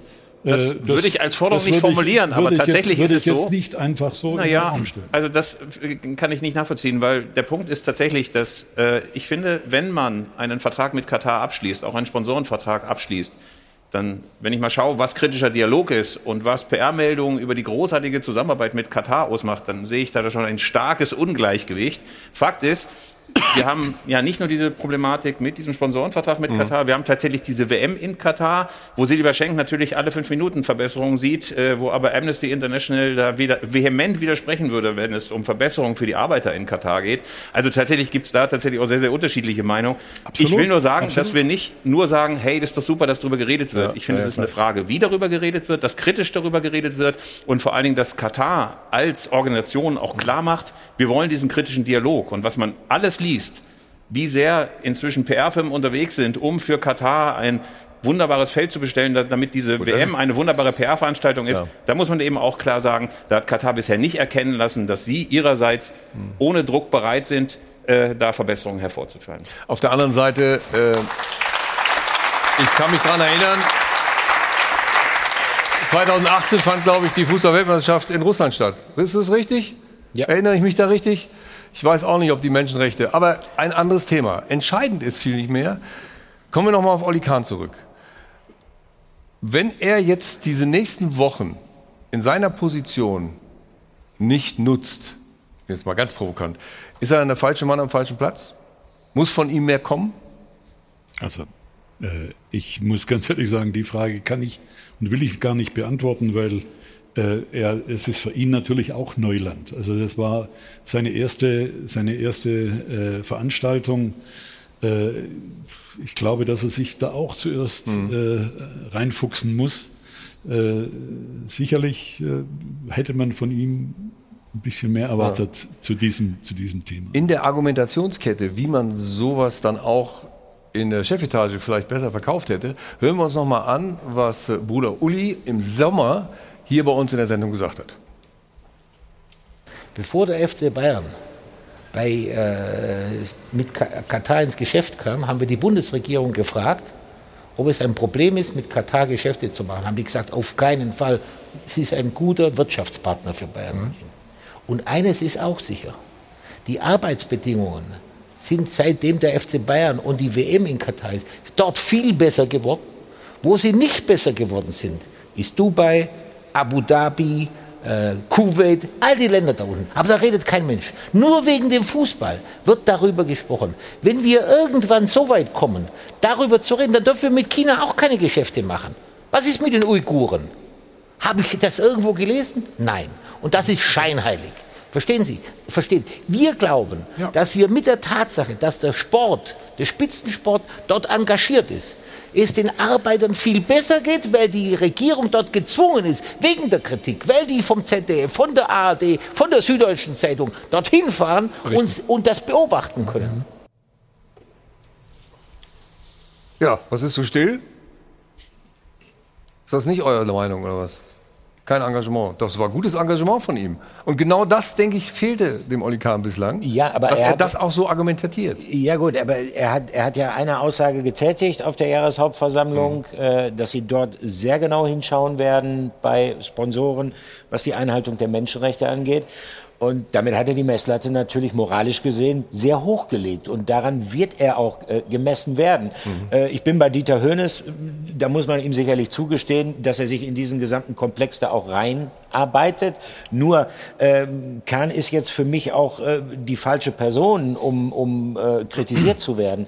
Denn dieses, diese Kooperation mit Katar, äh, die reicht ja schon relativ lange zurück. Und ich habe äh, tatsächlich sehr große Bedenken bei der Argumentation, in dem Fall von Uli Hoeneß. Aber bei der Verlängerung weil, ist er schon ja, dabei, Weil ne? er natürlich bei, er nennt Beispiele von, von, von anderen Ländern, teilweise aus der eigenen Region, wo äh, die Menschenrechtssituation oder die Situation der Arbeiter, hat er, glaube ich, konkret Mhm. Angesprochen, eher schlechter geworden ist. Das ist für mich kein Argument. Das ist für mich kein Argument für oder gegen eine, eine, eine Kooperation mit Katar, sondern das ist isoliert zu betrachten und dafür muss es Standards geben. Und für diese Standards, natürlich kann ich bei der Bundesregierung anrufen und mir dann Staatsdirektor geben lassen, der dann sagt, ne, ist in Ordnung, macht das und gebe das Argument raus. Ich kann mich aber auch selber informieren. Ich kann auch bei Amnesty International anrufen. Ich kann auch kritische Stimmen einhören. Dann äh, könnte ich beispielsweise so eine Rede nicht halten. Und der FC Bayern hat gesagt, sie werden zukünftig sehr genau hinschauen. Ja, und dann schauen wir doch mal, ob Ja. sie es tun werden. Das ist schon fast ein Schlusswort, aber wir gehen nochmal sportlich in die Vollen in unserer Sendung, nämlich zur Szene der Woche mit Jana. Die Szene der Woche wird Ihnen präsentiert von LEDVANCE. Smartes Licht für zu Hause.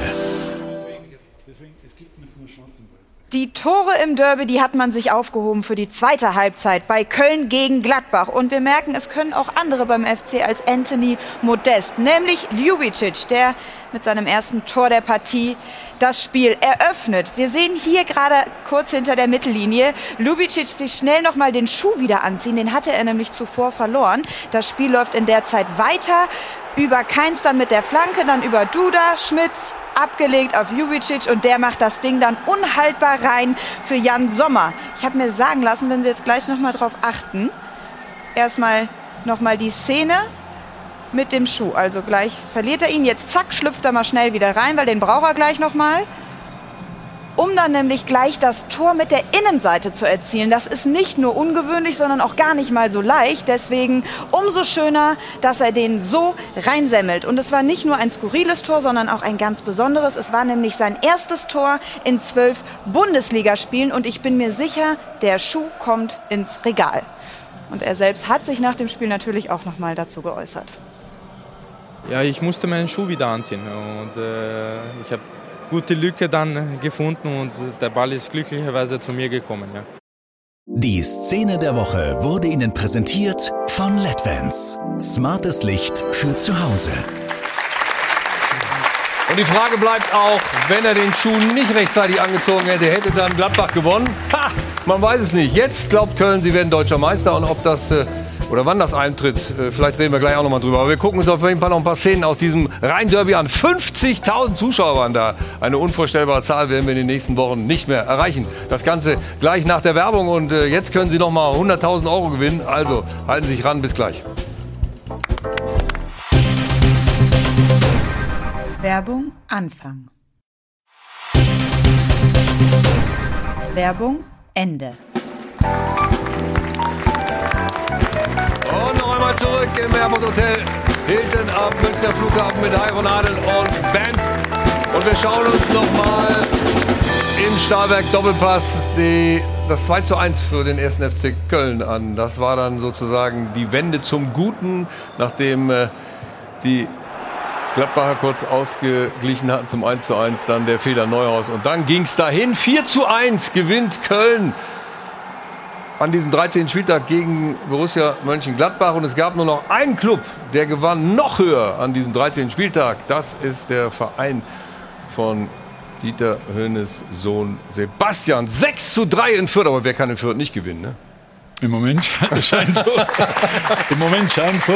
Aber für die Hoffenheimer war es wichtig, nicht nachdem sie gegen Schalke verloren hatten, als Ja. einzige Mannschaft, jetzt auch noch gegen äh, Fürth äh, zu verlieren.